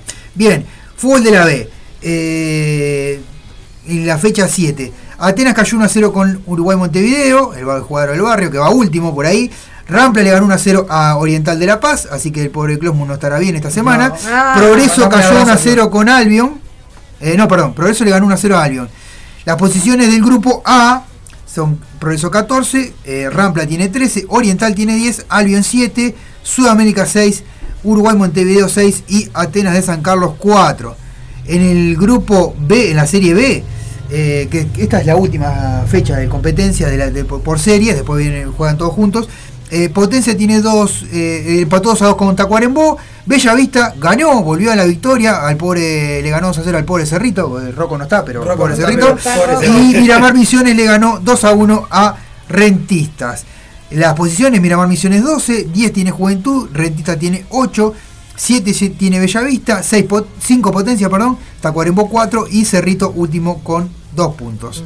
Así que bueno, sí, dirige el pelo Ortiz, como decíamos la otra vez, está complejo. Bueno, Está difícil. Sí, está difícil. Bueno, eh, vamos a repasar, a seguir repasando eh, el fútbol local, señores. Bueno, vamos, no, local, no, vamos a hablar un poco de lo que pasó en la semana, co- Copa Libertadores Sudamericana. Hay algunos que vamos a estar felices, otros tristes, ¿verdad? Este, pero bueno, triste, no feliz. Caliente. caliente. bueno, La conversación de la fecha No es lo hoy. mismo. no es lo mismo, no, No es lo mismo. No es lo mismo. Bueno, por Copa Libertadores, no. Nacional le ganó 2 a 1 a el Medellín. Un partido que, bueno, fue bastante disputado, que Nacional consigue el triunfo en el minuto 96, empezó ganando Nacional con el gol de Pereiro, y bueno, fue eso fue increíble. Yo cuando dijo, dijeron gol de Pereiro, dije, bueno, ¿qué pasó? Algo pasó. Algo, algo, está pasa- algo raro está pasando, y bueno, es un gol Pereiro. Bueno, capaz que a los ahora lo están 35 poniendo en la posición que tiene que jugar. No, no, No, eso no. no. Porque Eso se sigue sin suceder. Eso sigue sin suceder. sí, cuando, porque no me percaté. No, no es cinco, cuando no es cinco, doble está- cinco, jugando de un 10. acto de suerte. No, no, está jugando de 10 en realidad. Está jugando de Está detrás bueno, de- está de- bastante lento el partido, bastante aburrido, medio, ¿no? Hasta el gol. Hasta el gol. Hasta el el gol. El gol de Nacional lo levantó un poco. Después, bueno, vino el empate de Zamora, que lo hizo Pons, que fue el hombre, el hombre que, el hombre disfrazado de rubio después del partido. Y a los 79, y Noguera en el min- último minuto, en el minuto 96, convierte el gol. Bueno, hubo- se generó una polémica porque rebota en la mano de un jugador, pero el jugador se está levantando. O sea, ¿cómo que se corta un brazo para que Yo pase la pelota? grité Digo, dos no. veces el gol. Claro, porque, Porque se, se fue para mí al bar. fue gol y después, bueno, cuando se confirma, ¿no? Todo, Claro. todo, todo el barrio en silencio hasta que pudimos gritar De vuelta, sí. Fue gol, Tiene que aprender a evitar. Claro, No, no, claro, el tipo se tiene que levantar de- incidencia en el bar y el tipo se está levantando en realidad. está habilitado. Te- le pegan la mano, pero se está levantando. O sea, A los Qué adrenalina, Sí, es, sí, sí, sí. total. Bueno, eh, Pons, de este muchacho del conjunto del Medellín, dijo al final del partido que los jueces estaban comprados, por algo estaba todo el bar rodeado de gente de Nacional.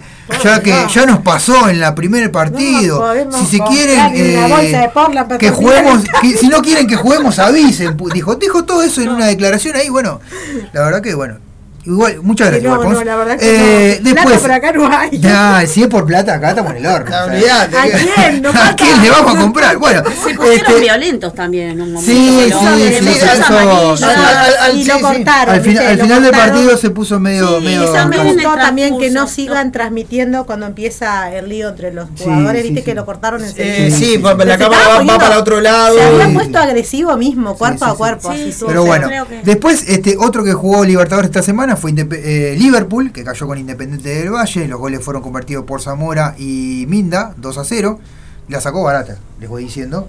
Se atajó todo el Sí, arquero de Liverpool. totalmente. Este, fue esto juego, se jugó en, en Ecuador, ¿no? Independiente del Valle, sí, de Ecuador, ¿verdad? No, eh, Independiente Valle de Perú. De Perú, ahí va. Bien, bien. muy bien. Este, Yo tengo Un saludo a todos los peruanos. que todos los peruanos que nos están escuchando. Ahí está, bueno.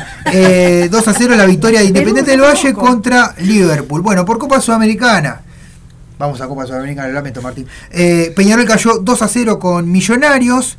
Los goles fueron. peor. Los goles fueron Ese metidos, sí convertidos con, por Perlaza a los 55 minutos y por Cortés, una persona Cortés, le metió Sí. el segundo gol. Pero Sí, eh, Peñarol. eh, muy rápido. eh, Cortés a ver, ellos jugaron muy bien. Ellos jugaron muy bien.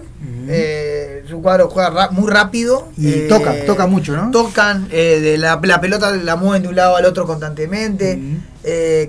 Con espacios, eh, o sea, pases eh, al hueco, o sea, es- es- eh, tienen una forma de jugar que Peñarol, de verdad, no la agarró en todo el partido. Peñarol parecía, O sea, en la parecía vuelta, o sea, cansadísimo. eso blanco que gira, que está ahí, que tiene estos muchachos de azul, es eso lo que hay que agarrar. Claro. ¿tá? Y no, zombie andaban en, en un momento dado. les vimos, les vimos la camiseta de atrás todo el tiempo, le dimos el número de la camiseta eh, todo el partido. Y otras cuestiones que creo que van ahí, punto negativo para Arias, todo lo que había hecho, ese cambio estratégico que contra Danubio.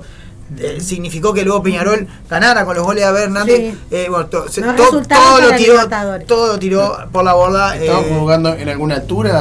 eh? No, no, no, jugando no. acá. No, estaba jugando acá. Ah, en. La altura de calidad uruguaya. Ah, no, porque capaz que, capaz que estaban mareados por la. ¿No? ¿Viste? Peñarol en Perú, Uruguay, decía Ah. Peñarol pierde de local, pierde de local. Local, bueno, en no. hablábamos de, hablábamos de, de- Nos enterraste. Yo no, que- quería, quería el tipo lo quería ayudar y No- eh. Ah, una pala más. hablamos del sobrepeso de Lucas Hernández, no es lo evidente del sobrepeso de Lucas Hernández.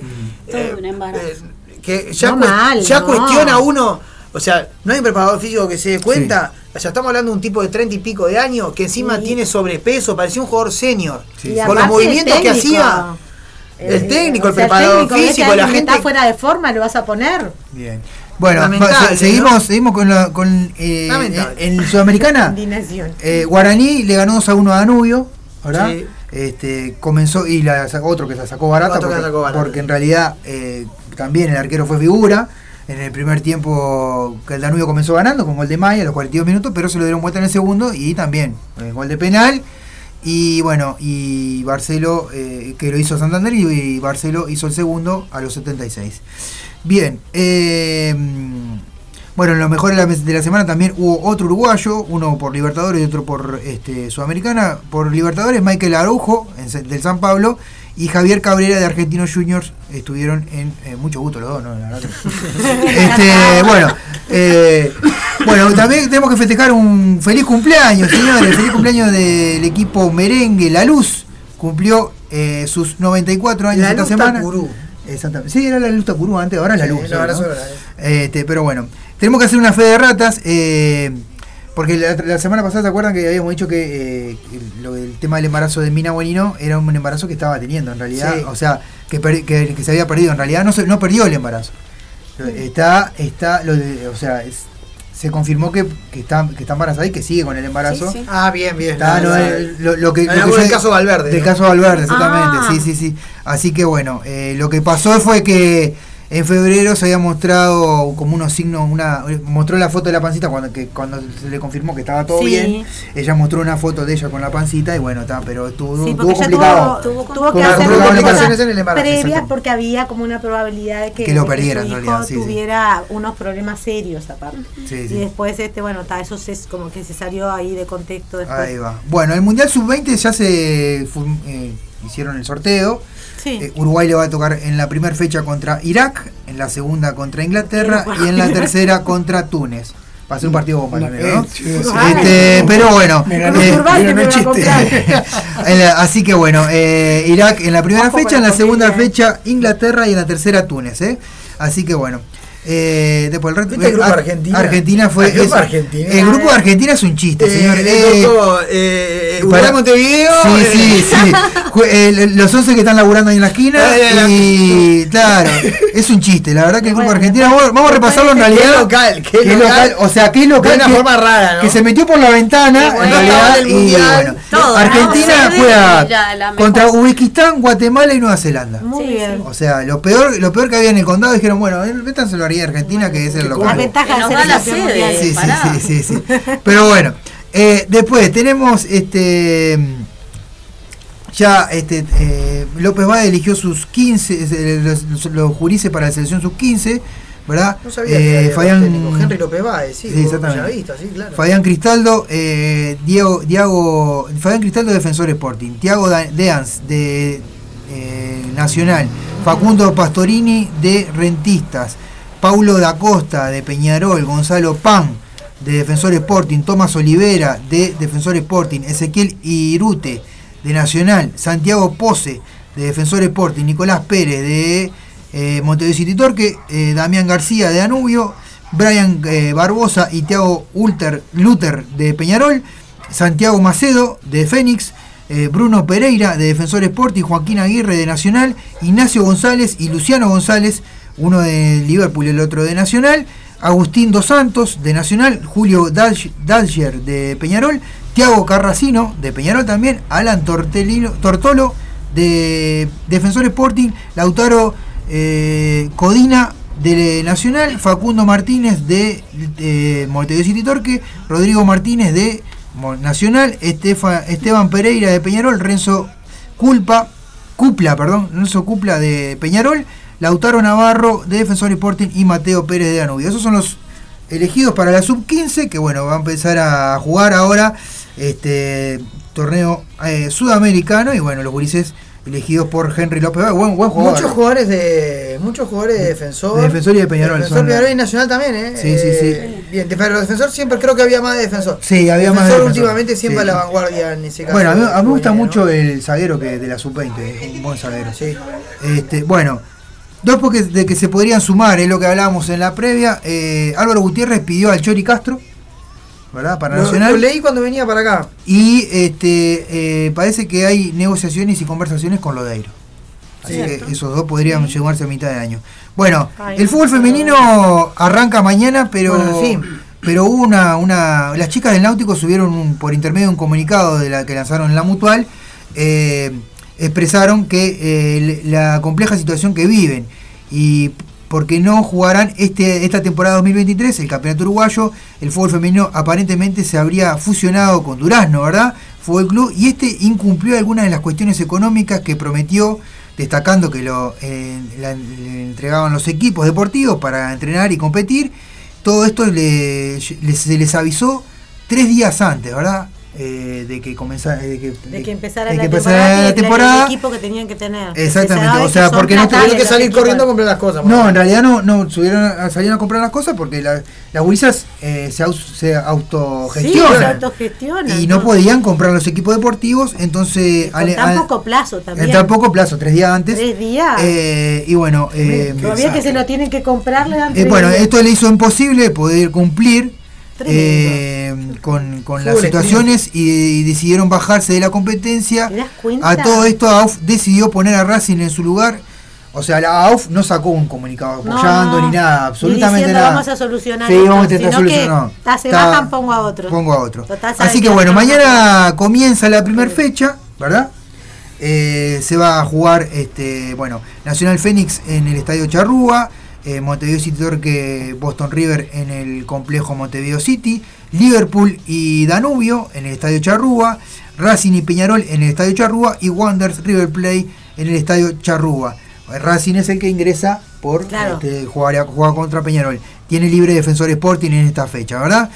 Bueno, La situación eh, de la mujer en el deporte. sí, Tenés que no. traer a Ana Gómez de vuelta. Sí, pero, pero es lamentable que tres días antes te avisen vos, mirá, no vamos a tener la ropa No, para- tremendo, ¿no? Es para que compitan, Es ¿no? una perla más también. Sí, Y sí, aparte sí. tener que Y collar vos que ya es estás entrenando para la Claro. competencia. No, ya, estás, ya, ya estás entrenando Es para entrar a la competencia. absoluto. Sí, es un- Intencional, eh, eh, ¿no? eso, eso, Sí. eso resume, lo que acaba de decir Martín resume todo. Es- total. desinterés. No les importa nada, lo Sí, hacen sí, porque sí, sí, lo sí. tienen Y que no hacer. les da vergüenza tampoco. No, no, tampoco, tampoco dicen vos, ah, disculpenme, no, no.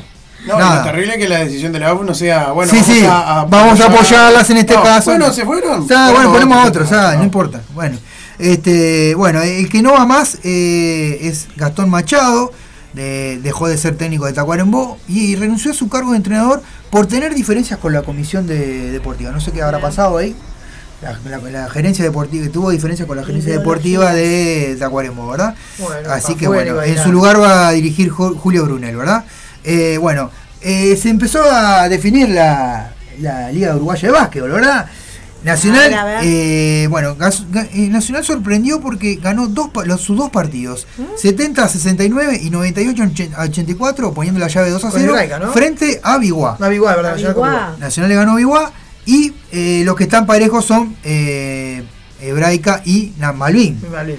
que bueno, Van eh, uno a uno, ¿no? Sí, Hebraica eh, le, había, le había ganado el primer partido por paliza Malvin, 89 a 66, pero en el segundo Se recuperó se, el se recuperó. No, el playero no, el, Hebraica se recuperó. Y le ganó. ah, ganó Malvin el primero por. el primer- Te había entendido que había ganado Braca por. No, y el, y, el, y el segundo lo ganó Hebraica 88-82. Ay, La el serie está 1 a Macabeo. 1, ¿verdad? Bueno, vamos a repasar la Champions. Ahora sí, A lo que a usted le gusta, ¿verdad? sí. ¿A Bueno, no? lo- Se lo- viene, ¿A quién no le no gusta sé si ya hicieron lo- la película de los 100 Permiso, años de voy a Aguada. Eh, está- estaban por inaugurar el tema de la película de los 100 años de. todavía no, no, no, ¿De no qué? escuché novedades en realidad. Pero, eso, de eso, está, pero- está- se- ya se está gestando. Bueno, entonces ya lo tendremos dentro de poco. Bueno, lo vamos a tener. Manchester City y Real Madrid van a jugar eh, la, semif- una- la primera semifinal. Lindo partido, eso sería una Sí. final, ¿verdad? Para mí sería una final, pero bueno. Manchester City y Real Madrid van a jugar el, el día 9 del mes que viene a las 16 horas.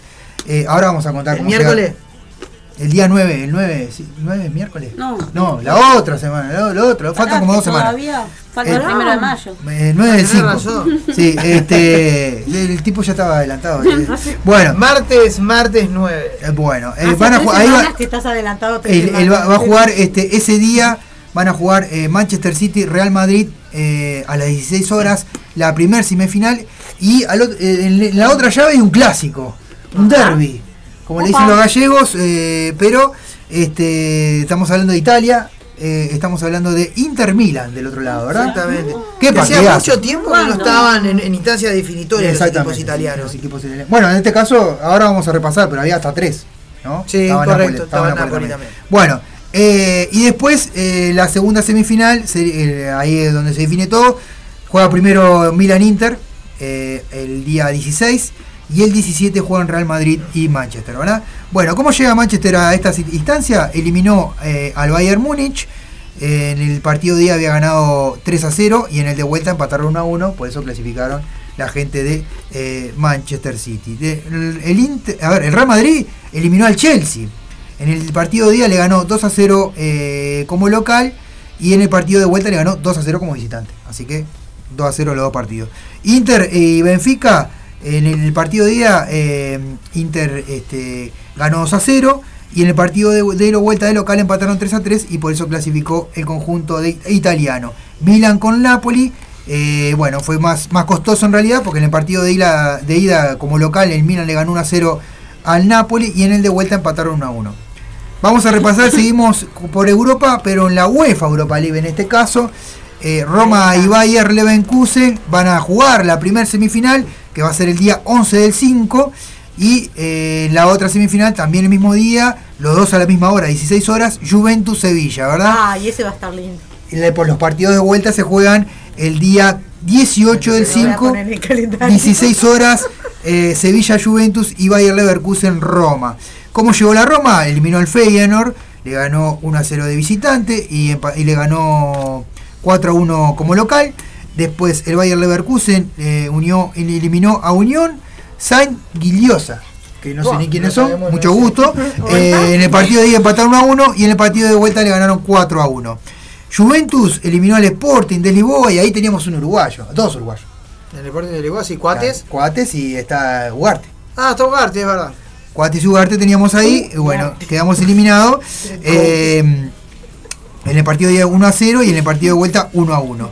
Y el Sevilla eliminó, eliminó al Manchester United con Maguire, que quiere venir a Peñarol, dijeron, en el partido de ida 2 a 2 y en el partido de vuelta 3 a 0. En los dos partidos hizo un gol en contra. O sea, una, un crack. Lo de es un Maguire- lo de Maguire- lo de ¿Qué? Maguire Ese es es un récord. El tipo tiene su récord, su propio récord. Maguire para mí es algo que tiene que ser de estudio, ¿entendés? Porque, o sea, Capaz que quiere restar la pelota y la mete para adentro. porque pareciera que es un jugador que se esfuerza por ser horrible. Sí, no, claro, no, no, no es eso. Es horrible. No es que se esfuerza, es horrible en eh, realidad. Yo creo que él Pero le pone un plus. Él le agrega un plus. Y el Manchester United No lo echa. No solo no lo echa, es capitán. Y salió 120 y salió 120 Y millones. 120 millones de euros pagaron. Así que bueno. Conference League. Yo entiendo que el Manchester debe estar, viste, cuando, cuando alguien compra algo que es carísimo y se da cuenta que la derrapaste y compraste algo carísimo. y te no.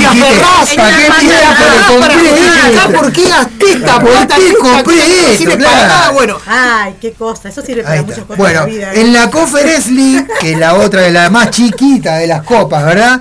Eh, West Ham y AZ van a definir el día 11 del 5 eh, a las 16 horas. Bueno, copas chicas. y sí, es la más chiquita, o sea, no tenemos acá de ese tipo de copas. Y Fiorentina contra el Basel.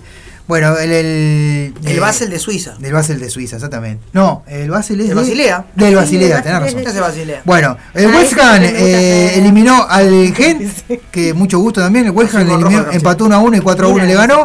El AZ le eliminó al Anderlecht de Bélgica, le ganó 2 a 0 de visita y le ganó 2 a 0 de local. Eh, no, perdón, eh, eh, perdón. de- por- de visita el Anderlecht le había ganado al AZ y después se impuso el AZ 2 a 0, fueron a penales y lo Y eliminó el 4 a AZ 1. dejó afuera Claro. al Anderlecht. 4 a 1, increíble. 4, hicieron cuatro invocaron y uno el del otro lado uno solo. O sea, medio raro. Pero bueno. Eh, Fiorentina eh, le ganó a Lech eh, Posem. ¿A quién dice? ¿A quién? A Lech Postman. Lech Postman. Que un nombre, es un actor. ¿Cómo Lech es un nombre de Postman. actor? Bien, No bien. Y la película actúa Lech. Que yo no recuerdo Te despertaste, te despertaste porque sonó. Quizás me recuerdo con películas como. El partido de ida le ganó 4 a Ah, 1. estaba en la deportiva todavía. La, vuelta le ganó 3 a 2, ¿verdad? Le ganó los dos partidos porque Lech Postman ah, tuvo una mala actuación. Ah. Ahí está. Y el, y le ganó el, al Niza. El- De Francia, de sí. Francia, ¿verdad? Empataron 2 a 2 en la ida y en la visita le ganó 2 a 1 y clasificó, ¿verdad? Muy bien. Bueno, acá tenemos una excusa, excusa incoherente que esta la dijo Xavi. Que yo, no, la verdad, hasta ahora estoy tratando de entenderla, ¿verdad? Dice, el técnico de Blaugrana, ya- eh, Xavi Hernández, se excusó tras su empate con el Getafe, porque empataron 0 a 0. Correcto.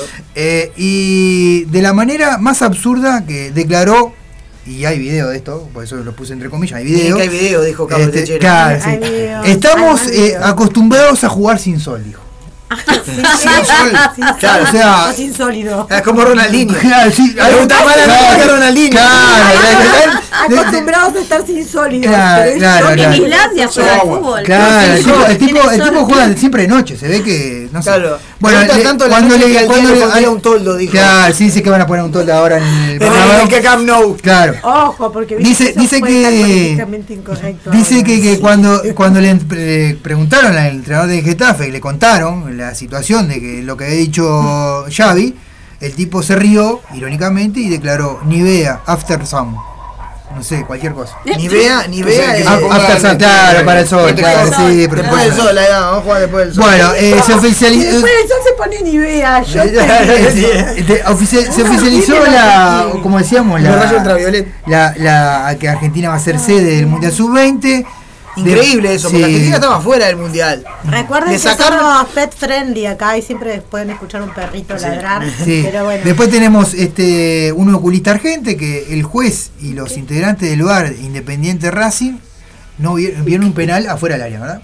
Tremendo eso. O sea, el tipo estaba como dos metros afuera del área, se tiró para adentro y Está penal. buenísimo porque, está buenísimo porque el VAR, el VAR se inventó con el objetivo de eh, reducir los errores humanos. ¿Tá? Pero no. eh, Pero eh, atrás hay- del bar hay un hay humano. tres o jue- sea, no, hay peor. tres. Hay tres. Hay tres, que hay se tres. ponen de acuerdo en un solo. ¿viste? Y cuando los tres. Acá en el otro el y otro, cuando los tres dudan, llaman al principal para que lo vaya a ver en la pantalla. O sea, son cuatro. Sí, sí, sí. Y ¿Me ahí explico? cuatro para Y cobraron un penal que. No, no, de verdad. eh, Bien. y- Bueno, y eso, ese era el debut de, de. Ese era el debut del, del entrenador este. De Zelinski, de al frente de Independiente, empataron, no empataron a uno y bueno. Una de bueno, otra la otra, hasta acá la deportiva, vamos a escuchar este el Se va la deportiva, Sí, sí. se va, Bueno, se ¿qué va. hay- qué- sí, sí, qué- sí. qué Lo- que vamos a decir es que los esperamos a todos hoy en el Call Music Bar, Sí, que vamos supuesto. a hacerle un aguante a Laura los esperamos a todos ahí. Exactamente, recordarle a la gente que nos pueden seguir escuchando radiolaguantadero.com.uy, FM Y que ahora y viene- nuestras redes. Y ahora Viene viene, pará que tengo que, que pará que, que viene, que tengo que ver a ver qué- quién me mandó el hombre ahí. A ver, ¿cuál es el Eh, tema? Porque ahora viene la columna de nuestro amigo Claro. Pierre. Ah, viene el tema de Pierre. justamente. Contale a la gente, adelantale de qué vamos a hablar en el próximo bloque. Existe un eh, estilo, un, un género de películas que es este como apocalíptico o post-apocalíptico, que generalmente está ambientado en Estados Unidos, son películas en inglés. Gringo. Este, claro, gringo, we speaking gringo. Pero yo me puse a buscar películas eh, que, que he visto, obviamente. Yo acá no, no vengo a hablar de cosas que nunca vi. Este, está, eh, no me cuyo idioma original es en español. Sí. Tenemos tres películas españolas y una uruguaya que tocan ese tema. Así Estoy nos salimos un poquito de New York City. Bien, Y- bien, bien. y Ah, me encantó. No, me Así que quédate ahí.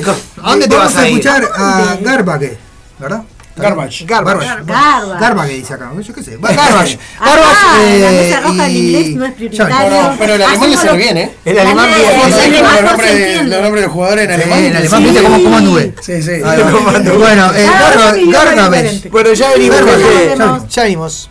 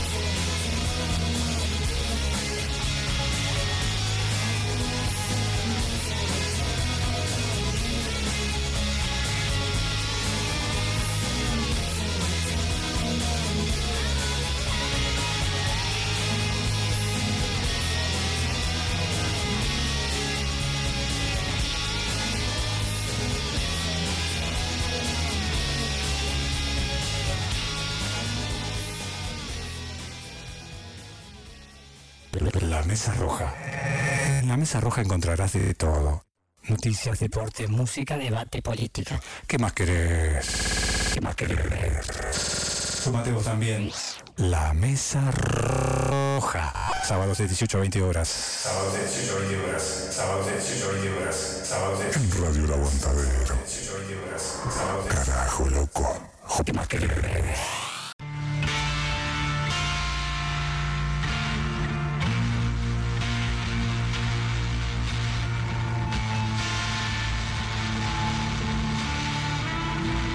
Bueno, estamos en el quinto bloque de la Me mesa voy a mover porque roja. no me veo. Quinto bloque, nos estamos viendo solo Pierre y, Y yo. sí, porque Pierre está, está, está con su silencio ahí, pero estamos en vivo. Ah, eh, los conductores principales que Eh, tomaron un descansito. Sí, se Estaba fueron- concentrado en, en la info acá. Ah, Martín se fue a. a- Estoy acá, no, está, estoy Está ahí, este, Está está, en las sombras.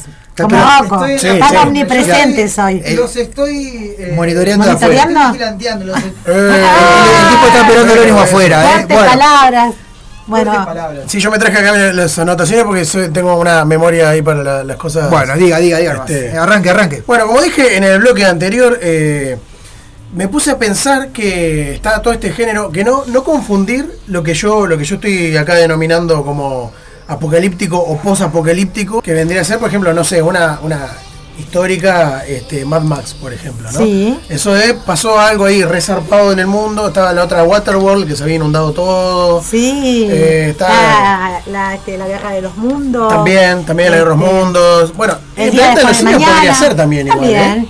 No, bueno, eso- no, El día después de el día mañana. mañana no, eso No, es cine, eh, cine catástrofe. Ah. cine catástrofe cuando pasa mal. algo eh, como de la Fuera de la naturaleza. película, claro. Por eso tenés que venir acá para Por eso, esa era la, la diferencia que quería hacer para después eh, empezar a hablar Gracias, de lo que gracias, porque traje. mirá que yo no, no la tenía. El día después de mañana, 2012, Esa que la nombraste por otro día. sí. Me bárbaro Eh, esa. otra de cine catástrofe puede ser Twister, ¿te acordás? La del tornado. Ay, si tú Ah, pero bueno, entreveres, no, no estamos hablando de Esas otra cosa. no, Ah, esas va, son- por eso, estoy, ¿no? estoy diciendo, esas no. Para no confundir lo que es eh, apocalíptico con cine catástrofe. Apocalíptico ya. El mundo se terminó, es un mundo después que se terminó el mundo. de- O o sea, puede ser la Porque vida después- después de que quedar vidas raras también. Puede ser durante se está terminando el mundo o después que ya se fue todo. Bueno, pero hay, hay, Por hay películas y películas, ¿no? Porque, o sea, si vamos con la comparación, eh, Resident Evil se termina el mundo y sigue, pero eh, la verdad que.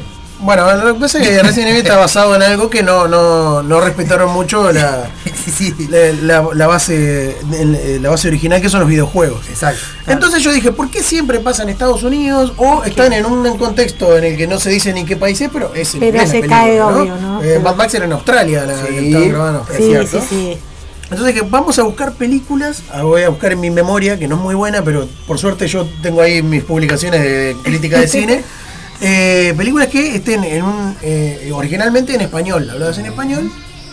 Puede ser de España, latina, mexicana. Sí, en idioma español, que no, no, no es en la cultura eh, yankee, como quien dice, de, de películas. Claro, sí, aparte que es eh, una, una visión diferente de, de lo que Claro. es. Incluso pasa con las películas que están en inglés, pero por ejemplo que son de, de Inglaterra o de Estados Unidos. Yo me acuerdo que está esta Shaun of the Dead, que es de zombies, que en las películas yankee lo primero que hacen es. eh, todo el mundo tiene auto, todo el mundo sabe manejar auto y todo el mundo tiene armas de fuego y todo el mundo sabe manejar armas de fuego. En la película se- británica, eso se puede dar. en la película británica nadie tenía armas de fuego. nadie tenía armas de fuego porque no están en Estados Unidos. Entonces los tipos van con unos bates y van a un bar que hay en el barrio, no sé qué, justo tienen una escopeta y no saben ni si funciona. Bueno, eh, entonces como que cambia, ¿no? Un poco el, el contexto cultural. ¿no? El contexto Yo me cultural. estoy claro. imaginando ya eh, este, un Montevideo post. Sí, me- bueno, hay, hay, hay una Escopeta. sorpresa ahí.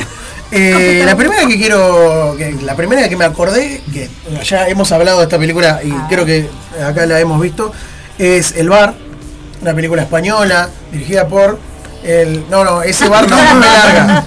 El bar También es larga. Sí, ese también es de terror, pero. Pero es otra cosa, claro. El bar, eh, una película de 2017 dirigida por el grandioso y glorioso Alex de la Iglesia, que es uno de mis directores favoritos. También el mío. Muchas lo hemos nombrado también eh, en otras anteriores. Este, bueno, el bar eh, eh, sería como el día cero en el que empieza a ocurrir algo extraño que no se sabe qué es. y que las personas que están eh, justamente dentro de ese bar están como en esa incertidumbre de qué está sucediendo afuera, sale uno a ver qué pasa y se come un, un- toda una historia así rara, como que no, no saben qué, qué está sucediendo. Y lo interesante que tiene esto es que si esta película fuera estadounidense, claramente sería totalmente diferente. Pero tiene ese agregado medio como de, de humor negro que tiene, que es muy Sí, característico Alex, de, sí. de- de Alex de la Iglesia, de que hay gente que empieza a tratar de buscar las noticias, a ver qué pasa. Y el otro que eh, empieza con la conspiración y no sé qué, y por dónde nos Claro. vamos. El- Toda una, como una cosa que es muy. lo sentimos más, más real o nos sentimos más, Lo que haría uno en esa más situación. identificado con lo que haríamos nosotros que tenemos esa herencia española, ¿no? Esa, esos genes españoles. Disruptivos totales. Este, estuve chumeando, perdón, el reparto. A ver. Esta, la protagonista Blanca Suárez, la verdad, no la he visto en ningún otro lado. Eh, no- ni en tele ni en, ni, en, ni en cine, no sé dónde salió. Está el gran Mario Casas, que es el que hace del, del hipster, el barbudo, que lo he visto también en, en, por ejemplo, otra de Alex de la Iglesia que se llama La Bruja de Sugarramurdi, que hace de un, es un plancha, es un cani. O sea, me gusta que Mario Casas lo que tiene es que se, se caracteriza muy bien y, y te Sí, crees. sí, sí, este sí. es un hipster, eh, otro es un metalero, otro es un punk, o sea, otro es un tincho. No, está. Es muy difícil. Una, una situación difícil, ¿no? Pero. No, te sa- no, a vos no te sale muy bien igual, ¿eh? Hago lo mejor que puedo. Y Jaime Ordóñez, que es el, el- el que hace del, del indigente en esta película, que en la otra de, la- de las brujas es el pelado que anda con ellos dos. con- Ah, Ahí está. sí. Eh, dos actorazos que siempre los agarra Alex de la Iglesia. Así que esta vendría a ser una, una versión del fin del mundo, pero protagonizada por El, latinos. el principio me hace acordar a. Este, ¿Cómo se llama? Eh, Legión de Ángeles. Empieza ahí en un bar, ¿te acordás? Legión de Ángeles, ¿pero cuál es? ¿Es también de Alex de la Iglesia? No. No, no, no, no. Es una norteamericana Ah. que, de, de, de unos ángeles que bajan a la tierra. Y, Mirá. que, empieza con una, con una veterana que se, se momifica y quiere matar a todo el mundo. Una cosa. No, no la vi me la, me la anoto porque Sí, Legión de. Ángeles, mirá, está buena, Legión de Ángeles. Acá, si tienen alguna para recomendar, tienen porque a mí me sirve. Lo que sí me, me hace acordar lo, que- lo que acabas de contar sobre la película que no la vi, a esta que acabas de relatar, es que hay un episodio de Bojack en que quedan atrapados en el sótano, que es tipo como un bar justo, Sí. y todos empiezan a enloquecer porque piensan, y después es que todos lo tienen que caminar y salir por un hueco de lo más fácil. Pero, Ah, bueno, pero, es, pero es muy parecido. Debe estar basada en la película.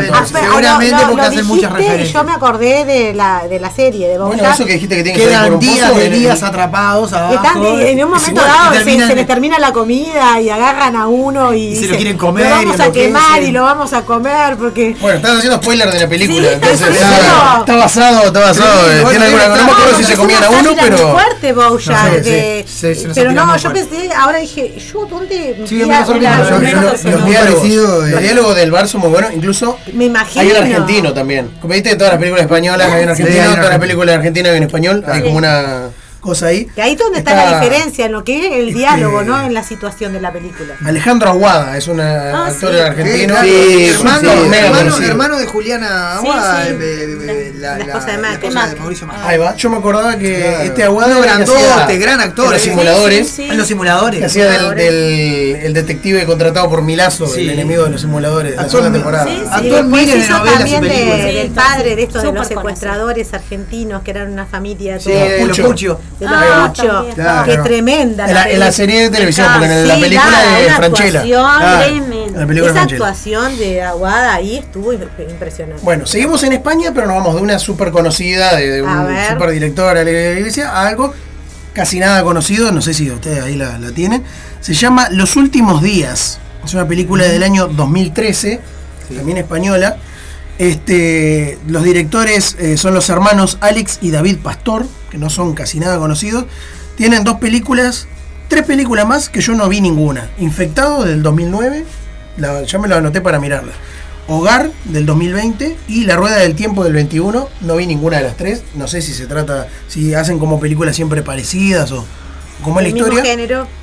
Y esto, eh, como yo no me la acordaba muy bien la película, me copié mi propio, mi propio, propio análisis. Claro, mi propio análisis que lo hice por allá en el 2013 Eh, bueno, y me lo es que cortito. Un buen análisis eh, te perdura en el tiempo. Claro, claro, me lo, me lo- me lo guardo. so- o sea, voy a leer mis propias palabras De hace de, 10 de- años. de hace Vas a- 10 años, pero que yo lo había visto hace dos días. Vas a leer la opinión De- de- del- del Pierre del pasado. Del Pierre del del- pasado. del pasado. A ver, Ilústranos, dice empezó. el Pierre del Sí, pasado. gracias, Sí, gracias por haberme guardado Oh, esto. me empieza Claro. la... Esa, esa es la, la premisa. O pierde el pasado, ilustra. Dice, la trama cuenta un escenario mundial en el que luego de la erupción de un enorme volcán, comienza a propagarse por todo el mundo una extraña pandemia llamada el pánico, que genera en todas las personas del planeta un repentino miedo irracional a los espacios abiertos. Entre paréntesis puse agorafobia, es, una, es una fobia real. Dice, al salir al exterior de los lugares cerrados, la gente comienza a sentir náuseas y mareos y mucho miedo de morir. Entre paréntesis puse ataque de pánico. Esto eh, me puse a buscar también este Fino, trastorno, ¿viste? fino. Claro, el tipo. eh, y el malestar aumenta hasta que la persona muere de un infarto o, o de algo similar. Este, debido a esta ¿Del extraña. año 2013 dijiste? Del año 2013, sí. Adelantado el hombre. Sí, sí. eh, Son cosas que ahora se, se conocen, pero en ese momento Sí, no. bastante parecido a la situación de la Dejen pandemia. al ¿no? Pierre del pasado expresarse. El Sí, pierde, sí. el pierde El el del pasado. no, no, no, que no hable más. yo. Es, es más, No, eh, es más correcto que el de ahora. Era profético. Es más correcto que el de ahora. Este, debido a esta extraña pandemia, las personas de todo el mundo deben vivir confinadas en espacios cerrados y trasladarse a través de túneles subterráneos o directamente en las alcantarillas. Este es como el entorno de. bueno, empieza la película y ya entra a pasar esto, ¿no? Dice: Los protagonistas de la historia son dos sujetos que se encuentran en Barcelona. Entonces no es en España, perdón, me equivoqué, es en Cataluña. Y no le puedo poner- si hay algún catalán ahí independentista que no se ojo, ofenda ojo, que sabés que te tiro. y que, y que emprenden una travesía, uno para buscar a su novia embarazada y el otro para dar con su padre que está enfermo internado en un hospital. Ah, después hice ahí mi, mi, mi análisis, que esto lo puedo hacer yo porque ahora me acordé de qué se trata la película. Ahí va. Este, eh, bueno, eh, primero que nada, eso, ¿no? Que es algo que Sí, en sí. esa época no era tan común No, hablar de estos trastornos, que hoy en día son mucho más comunes. Por suerte se ha normalizado el hablar de esto, no es tanto tabú. Mm. Este, así que un, un visionario, no, dos visionarios, pues son los hermanos estos. Sí. ¿Cómo es? Pastor. Pastor, los hermanos Pastor. Este, ¿Van a la iglesia? Sí, son, son. Con Alex de la Eh, iglesia. Está, ya está. Ya está, No, no íbamos a nada. Estamos, estamos distorsionando la columna. como un- sí, hay como un doble sentido, digo, un, un- un mensaje subliminal cristiano. eh. Yo del pasado era medio cristiano. no, ¿qué querrás decir aparte, no? Porque el cristiano es de terror 2016 siempre. era Está hablando de terror era y La iglesia. Todo jun- todo todo concuerda. Está todo todo- concuerda. el mundo de Pierre siempre es raro. Bueno, acá estoy saco pedacitos de cosas que dije, puse el, el ritmo es dinámico, maneja muy bien los momentos de intriga y los de acción y en general es una buena película. Deja una reflexión interesante y contundente, además que plantea un panorama que puede sonar absurdo, pero que es completamente posible. Eh, me parece pasado- que en ese pasado, pasado- me parecía absurdo, pero hoy en día me parece mucho más posible. Claro, Pero dijiste claro. que era posible. Sí, en bueno. 2013 dijiste que era posible. Me cae bien el Pierre del pasado, ¿eh? Voy a seguir leyendo cosas que escribí en época. ojo con lo que dice el Pierre de ahora porque se nos cumple dentro de Sí, de años. 20 años. En Ahora, 33 estamos de vuelta acá. lectura de manos. Sí, este, sí. El visionario. Así que, eh, es una, bueno, primero que nada, es una película muy poco conocida. Sí. Los directores no los conoce nadie no, también. no, para nada. Este, y, y está súper original también el, el planteo de, de la trama. Así que, bueno, la, la- la recomiendo. ¿Cómo es este, este tema, no? De, de, de, de- de La pensar la humanidad como la, la finalidad, ¿no? Que se termine el mundo así, ¿no? Y, y- y creo que, que la pandemia un poco este, era como eso en un principio. Esa sensación, Esa sensación de que viene ¿no? algo, Sí. este, algo exterior a nosotros, a, a darse contra nosotros. Fue como, como esa, lo, lo vivimos en las primeras etapas, ¿no? Como ese miedo que provocan las películas catastróficas, Sí, sí, total. eso de, de que la humanidad perezca, pero ahora yo pienso, ¿cómo sería que todo esto terminase? ¿Cómo sería? ¿Cómo sería un mundo nuevo?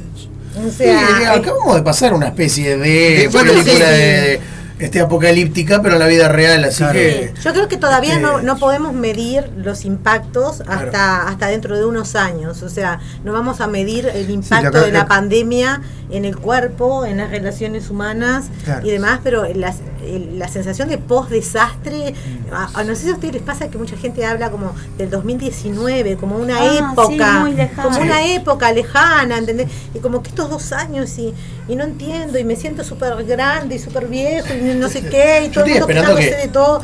es como que estos dos años siente la gente, bueno, como que me robaron dos años donde no. ser, Ese, sí. sí, todo el mundo lo ha vivido de, de diferentes maneras. También la lectura que hubo, ¿no? De todas las teorías, esto es un virus, esto es Sí, un, un experimento, todo muy de este estilo de cosas que hemos visto. En esta película no, no, no te explican al principio qué es lo que pasa. Empieza a suceder esto y la gente como que se, toma ahí este, su, su postura y, Y pero hubo, previamente al- al- al- a la pandemia, hubo como una serie de películas, justo una que se llamaba Pandemia mismo. Todas este, ya Sí, entrando en este estado de, No, de- de- esta- de alerta. en Es un miedo dinámica, común del ser humano, ¿no? Sí. Es un miedo común del ser humano todo de las. Y la muerte, yo creo que la muerte es, es, es- es el tema que está atrás de todo. Claro, ¿no? pero a nivel pandémico, a nivel eh, nos afecta a todos, estamos todos la misma. A, a mí me pasó de vivir la experiencia de vivir un huracán grado 5 en el, en el- en el Caribe y es esa sensación de que te vas a morir, ¿no? Ta- Sabes que no sabes, o sea, es algo que, que realmente eh, decís, me muero, no, no, no, No hay no hay a dónde escapar. No, es como una, y lo vivís como una película. Por eso es que las películas pegan tanto cuando son, cuando van al efecto, ¿no? De lo que sería morirse mismo, ¿no? Sí, claro. Este, porque algunas, casi todas las personas en algún momento estamos en una situación límite, o yo eventualmente, porque justo estaba ahí, y se armó una tormenta tropical, dije hubo un, to- un tornado, o vas en la calle y de repente el ómnibus choca, pero de inminencia, esa descripción de la inminencia de la muerte y, o de que el mundo cambia, este, es como muy fuerte para las personas. Y a mí la verdad es que me dan miedo las películas esas. Yo hasta las las Voy a- voy a buscar para e- próximos- efectos que vos estás hablando de las más yankees que van más a mí me da como terror esa la, la- el día después de mañana me acuerdo que todo estaba inundado esa película frío Ah, me bueno, da lo que pasa es que pensar Voy a buscar para futuras recomendaciones este, cine catástrofe, pero poco conocidas. Esa la, la vio Claro, yo, te, te digo que a mí me impactan, me impactan mucho esa. y capaz que hay latinas ¿cómo también, un ¿eh? día después de mañana, no sé. un día Todo después de que se termine el mundo. Sí, todo al mismo tiempo que es el trabalengua. El trabalengua de partes, todo, en todas partes. partes. En todas partes al mismo tiempo. Al mismo tiempo. Bueno. Bueno, ese, bueno eh, en este contexto apocalíptico hay una cosa que no puede faltar, que también tiene que ver con pandemia, ¿no? ¿Qué son? ¿Qué son? Los murciélagos. No, pero sí, Ah, bueno, los zombies. Zombies. Los zombies. Ah, bueno, bueno, Los bueno. zombies. Vos ponele zombie ahí. Es la pesadilla que todo ser humano comparte. Claro, claro, tiene que estar Batman. Tremendo, Batman miedo. contra los zombies no estaría mal igual, No, ¿eh? estaría buena una Me película. gustaría si hay un apoc- apocalipsis zombies que esté Batman ahí ayudándonos. Pero bueno, seguimos. con forma A de mí Lucas los zombies Hernández miedo de verdad. Que- Todo es Lucas Hernández gordo versión zombie. Está bueno igual porque no corren tanto. No corren tanto, claro. Claro, por eso no. Claro, tampoco. Sirve. ¿Ves cómo los matan a todos porque son lentos no te alcanzan nunca? La película más aburrida. No, muy graciosa igual. Seguimos en España. humor, Sí, sí, sí. Seguimos, en España. Vamos a ordenar, vamos a ordenarnos. Vuelva, eh, eh, nos vamos de vuelta, ya no sé lo que digo, nos vamos de vuelta a, a lo más mainstream. Esta película igual era de bajo presupuesto y no sé, se convirtió en una película de, de culto, vamos a decir. Después hubo una versión este, estadounidense que es Rec. Rec del 2007, una película de súper bajo presupuesto, fue grabado con celulares, Opa. fue grabado con celulares, ma- cámara en mano, este, adentro de un edificio chiquitito, una, Sí. una onda pensión. este, Rey de 2007, dire- eh, dirigido por Jaume Balagueró, que hizo un montón de películas que no vi ninguna. Y Paco Plaza, que hizo esta que se llama Verónica, que es de una posesión demoníaca, no sé qué, No, que chiste tampoco de la vi. plaza. La- ¿Qué? No chiste de plaza. Ya me miraron, ya me Ah, miraron. Estuvo ahí, estuvo ahí, pero. Este, sí, sí. El, el- el comentario futbolístico siempre. Eh, ¿Qué te iba a decir? Que, bueno, sí, dirigieron todas las, las secuelas, hay como cuatro de Rec, la verdad son todas espantosas, la única buena es la primera. Eh, que es este, están en una pensión y la protagonista es una, una periodista que está ahí con el, el famoso Pablo, que es el que, el que graba. eh, y van a, a ver cómo es la vida de los bomberos, una noche de los bomberos. En esa suena una alarma, no sé qué, y los bomberos se preparan para ir porque son este, un llamado. Y esta muchacha le dice, bueno, podemos acompañarlos a, a ver este, cómo trabajan los, los bomberos en acción. Sí, vengan, no sé Creo qué, que la vi. cuánto. Cuando llegan al edificio hay unas cosas raras, como que se están matando dentro, todas unas cosas rarísimas que no se entiende. Se meten los bomberos y se mete, todo siempre está grabado desde el punto de vista del camarógrafo, de, de la, de, de la nota, de la nota Claro, con movimiento así. Claro, sí, sí, todo Como persona, cámara en mano. cámara. En primera persona. Se llama falso documental este tipo de película, Sí, que es como si fuera real, Pero no es. pero es, es- claro. Este, y bueno, y ahí adentro se enteran sí, de como- que hay como una especie de brote zombie. Este, Sí, la gente se están convirtiendo en zombies. Hay también un miedo. actor argentino muy gracioso. eh, hay todo como un. eh, la protagonista se llama Manuela Velasco, la actriz. No la conozco de ninguna otra cosa. Creo que es una este, eh, programa- eh, presentadora de programa de televisión. Puede España. ser, pero viste que también en España hay una gran actividad de- a nivel teatro. Y a veces también no conocemos, porque son actrices fundamentalmente Claro, de de, teatro. teatro, que por ahí la llaman para hacer películas medias de culto así, Claro, pero seguro. que no son Saludos a Ana Obregón, ¿eh? Sí, de- de- estrella. ah, Ana de- Obregón, de- de qué bajo tema, presupuesto. qué tema ese. Y después un reparto coral que son todos desconocidos, pero que son muy. de- está desde el argentino, muy gracioso ese personaje. Sí, sí, no, está bueno. No, Yo, yo la vi, vi que veía, venía la mano de zombie y era de noche y dije no. ¿No lo viste? Ah, vi, vi una parte ahí, vi una parte ahí. El final, el final. Yo veo un zombie y ya me morí del susto. yo no le voy a contar de qué se trata el final. en el cine. yo- Pero está grabado en la oscuridad total con la con el filtro ese de, de- ¿cómo se llama? para ver la oscuridad. verde, Sí, sí, sí. Este, no. esa son los últimos cinco minutos de la película. A mí me, loco, no, no. yo la vi con, con 17 años, la vi, me sentía como que ¿Qué tenía haces 7. ahora? Yo tengo la edad de Cristo. 33. Sí, la edad de Rocco tengo yo. Ah. Ah, me gusta más que la edad de Cristo, la edad de Rocco. Bueno, está. Y ahora, y la última, la última, ahí, Y ¿no? la, y la última, la última. Es la uruguaya. eh, claro, exacto. A ver, Zombies ¿cuál? En Uruguay. ¿Qué? Uruguay, Ah. Zombies en Uruguay. Como, como el cómic- como el sospeché que habían. Ah, bueno, claro. Filmado en la tribuna de, los- de los estadios. había. Gran cómic. Fil- Filmado en la tribuna de los estadios, ahí está lleno de zombies. Eh, no, pero casi. Era- sí, igual sí. Siempre el eh, espíritu futbolero acá. Este, mirá, Virus 32, es una película del año pasado, filmada en plena pandemia. Mirá vos. Eh, se, se- se estrenó en el 2022. Eh, el director Gustavo Hernández, que es uruguayo, que quizás lo conozcan por La Casa Muda, que es una película Ah, que sí. yo aún no la vi, pero dicen que es muy buena. Muy buena película. Y por otra que se llama No Dormirás, que es una película española, pero dirigida por este Sí, no, sujeto. Dormirás está buena también. Este, por Gus- Gustavo Ya, Hernández. ya con que me diga no dormirás, ya. Ya, ya me a mí me dan ganas de verla. Sí, Si dice no dormirás, a mí me dan ganas de verla. Y No, pero mirá la casa muda. La Casa Muda dicen que, no, yo no sé si es cierto, pero que está grabada toda de corrido. Sí. ¿No, no Sí. tiene cortes? No. Pero no tiene cortes como fue filmada No. o está editada de forma que parezca No, que no, no. tiene cortes. No tiene Ah, cortes. Ah, Porque esta, Virus 32, está grabada de No una tiene. forma muy bien editada que parece también que no tiene cortes. ah, a lo mejor es un estilo. entonces. pero Claro, claramente tiene, claramente tiene cortes de- porque hay situaciones en las Sí, que pero la secuencia no puede. Es súper Claro, aparentemente difícil la casa muda, yo no, eso ya, ya no te puedo decir que sería el detalle que, pero aparentemente la casa muda parece, parece que no tiene corte. Claro, ve que es una, que como el- a este director le gusta hacer ese tipo de películas. Puede ser que sea un estilo y que sea editado de una forma, porque es súper difícil filmar. Sí, obvio. Hay, En hay una una que sola, es, tenés es, que tener este, todo sincronizado así. es la de. Batman, la de Michael Keaton. Ay, Batman. No está filmada así, pero está muy bien editada Sí. y parece que está toda de corrido. Sí, sí, sí. Eh, bueno, Virus 32, que es esta película uruguaya, Bueno, ¿por dónde se filmada en la. ¿por dónde se puede? Hasta hace poco estaba en el cine. Ah, en el cine, Sí, mirá. hace poco estaba en Bien, el bien, cine. bien. Eh, yo no, no la vi en el cine, pero este eh, esta película fue filmada eh, durante la pandemia en el Club Neptuno. Sí. ¿ah? Este, la historia se trata de una muchacha que trabaja durante la noche cuidando el club, ¿no? Y eh, es una madre separada que de, de repente viene eh, este, el padre de la gurisa y le dice, bueno, hoy te tocaba a vos cuidar a la, no me acuerdo cómo se llama la niña. Dice, no, pero yo tengo que laburar hoy. Este, bueno, está, no, yo tengo que ir al médico, no sé qué, y le deja a la gurisa. Entonces la muchacha se va con su hija al, ahí a trabajar en el, y en un momento hay como un apagón, no sé qué, le dice, bueno, yo ya vengo, este, voy a ver qué pasó, no sé qué, quédate acá. Y en ese momento del apagón es que empieza a suceder todo afuera, ya se va viendo de a poquito que como gente corriendo, unos choques, todas unas historias raras. Se ve todo, tiene mucho como filmado con dron desde arriba, vistas aéreas, y vas viendo mientras lo- la- los protagonistas van por un lado lo que está pasando del otro. Del otro Ay. lado. Te da como genera esa tensión de que los, eh, los protagonistas no están viendo, pero vos sabés todo lo que Todo está lo- pasando. acá, ¿qué están, qué están Las haciendo? posibilidades que le da el dron, ¿no? Al, Eh, al no, director. es El dron es maravilloso. impresionante.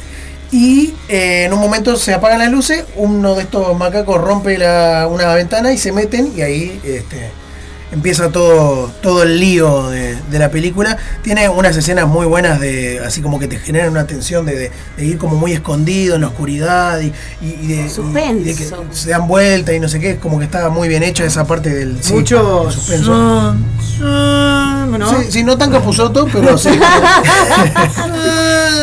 Eh, y el reparto está protagonizado principalmente por Paula Silva, que quizás la conozcan. Eh, es un modelo, eh, creo que estuvo en un Masterchef y ganó un Masterchef de famoso. ¿Cómo, no? Rubia, Paula Silva. Creo que es rubia, ah, en la película está pelirroja, pero ah, creo que es rubia, sí. Es, también en la propaganda de Yerba estuvo. En la que están en la estación espacial, Exacto, sí, que se quedan sin yerba. Esa es, esa, es esa muchacha. No, me suena, no es la de, no es la de gran, el Reddit, esa que. Por eso, de Masterchef. Masterchef. Ah, está no, no, la, ganadora. Puede ser, sí. Eh, claro, ella empezó en la de pareja, después fue claro, a Masterchef y después sí, la, bueno, la, la verdad, conocimos que anda por acá. Como actriz. Muy buena actriz. Me sorprendió. Sí, es muy buena. Actriz de teatro también, ¿no? Sí. ¿Viste? Pero muy, pero muy, eh, muy, convincente. Muy convincente. Tiene incluso una escena de acción y de cosas y muy, muy muy convincente. Ganó, ganó, muy el, seria es, también, ella ganó eh, el reality de parejas eh, para que, con, su, pareja, se, con su, pareja, se tenía que casar y no se casó, se quedó con la casa, no se casó, lo echó al tipo, ahora tiene otro. Muy bien. Muy bien, bien. Y ahora bien está, uruguaya, bien uruguaya. Claro, en cualquier momento la vamos a nada. Es una de Tarantino. Sí. Es muy joven también. Sí. Eh, eh, ah, Daniel, Daniel Hendler, que capaz. Ah, sí, claro. mega conocido. Daniel Hendler, sí, 25 watts. Este, esta que estaba con eh, Natalia Oreiro. Sí, sí, sí. Y Pilar García, que es eh, la niña, que la verdad que también sorprende mucho. No creo que no actúa en ninguna otra cosa. Esta es la primera película que, que actúa esta de Borisita. Eh, es una nena de 10, 11 años, no sé cuánto tiene ahora. Debe ser actriz de teatro. Este, debe ser, sí, seguramente. Y la verdad que muy bien. Los tres actores, bueno, en general ya es conocido. Esta muchacha me sorprendió y la niña también. Mm. Súper recomendable y la verdad a mí me, me, gustó. Porque viste cuando dice, bueno, vamos a darle, darle para adelante porque una película uruguaya, no, sé qué. A mí la verdad me sorprendió. No. Puede ser una película. Muy buenos comentarios este, a nivel general sobre esa película. Y ¿Cómo es el nombre? Virus 32. Virus 32. El 32 tiene algo que ver con unos segundos. No quiero contar ah, mucho, pero es importante. No, pero para que la gente le quede en la cabeza. 32.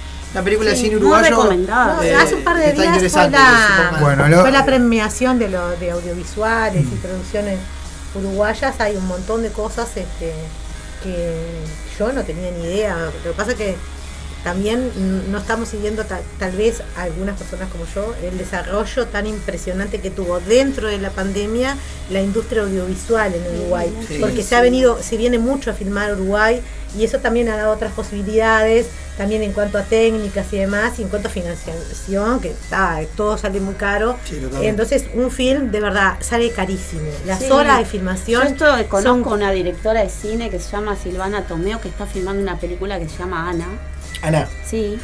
Y bueno, todo lo hace con los amigos y todo lo demás autofinanciada. Claro. Y es, pero lo que hace una hacer. película y es muy cara. Y tenés que hacer todo este. Después te paso el dato. Bueno, perfecto. Es, Me sirve. Es muy caro, es muy caro. Y hay diferentes precios igual. Porque si vos sos, por ejemplo, estás haciendo audiovisual, sos uruguayo, este, no te van a cobrar la hora lo mismo que lo cobran por ejemplo, sí, sí, sí, a extranacional pero hay casas enteras en Carrasco que las ves que están encendidas y todo. Y son, en realidad están haciendo set de grabaciones. Uruguay es barato, es seguro, Totalmente. es un lugar seguro para que las estrellas se manejen. O sea. Sí, acá ha venido Danny Glover, ha venido. Sí, sí, Super nos enteramos. Que ni nos enteramos. Que también. A veces ni nos enteramos. La protagonista de Vikingos. Entonces se ha hecho. Verano. Sí, no, nada más. Sí. ¿Pero grabando? No, no, tú, paseando. Tú, ah, no, no, yo digo que han venido a grabar ah, acá no, películas pero, de, pero este, de, de, Miami Vice también. Sí, te acordás, se filma sí. mucha publicidad. Sí. ¿eh? Colin Farrell. Colin Farrell, exacto. Ahí va. ¿Se acuerdan la que hizo Lipton nomás? Que hizo, eh, Hugh Jackman. Ahí está, esa. No sé cuánta gente trabajó de extra. Django sin cadenas, que era la misma. Ah, tenemos... Eh, Fox. Eh, Ahí va, sí, Después tenemos a un montón de amigos que también participaron en la, en la filmación de la película de Cromañón que la hicieron acá. Sí, sí. no, eh, creo que es una serie, ¿eh? Es una, es una película. Ah, pensé que era una película. Una serie, no sé si no es de Netflix, pero, no quiero decir por Por algún motivo la, si la no íntegra acá. Acá, para que lo nombremos. O sea, con los estudios creados y todo. O sea, toda la. Lo hicimos mal, Netflix. Netflix, Netflix, Netflix, para que cuando, paguen va a ser, correspondientemente, ¿no? por ahora es Netflix. vamos a decirle Netflix. Bueno, vamos a una pausirijilla y después se viene Simón, ¿verdad? Se viene Simón un chivito y no, canadiense con Gracias por esas recomendaciones. muchas gracias por la No quiero tirar el chivo de, ZS, ¿se puede o no se puede? Sí, claro que este, todos los martes y jueves, eh, a partir de las 21 horas, por Instagram, eh, lo buscan arroba zona-sinapsis. Este, está una- un emprendimiento ahí, no sé si sería podcast, programa, qué, qué es. Es una transmisión en vivo por Instagram. Eh, llevo invitados siempre personas diferentes. Eh, por ejemplo, el martes ahora va a estar eh, Haram, que es un DJ. Este, ¿Haram? Sí, DJ Haram. Ah, caram, caram. ¿La vas no, No, no, claro, sí, le, se, sacó la K- se cambió la K por una H para que no se den cuenta. Yo soy fiel escucha. Claro, digo, está, está caram, bueno, escucha. inteligencia. Claro, Les recomiendo a todos. Zona Sinapsis porque yo lo escucho, me gusta. Sí, está buenísimo, Este, no, no todas las veces me puedo enganchar porque este, que mi actividad justo es una actividad que no, no me permite tener algo encendido así. Este, pero lo, lo, lo, lo puedo, lo escucho, a veces escucho en y eso. Y me encanta porque la variedad de, de invitados y también a mí, que a veces uno se le queda la mente media en los pensamientos medios.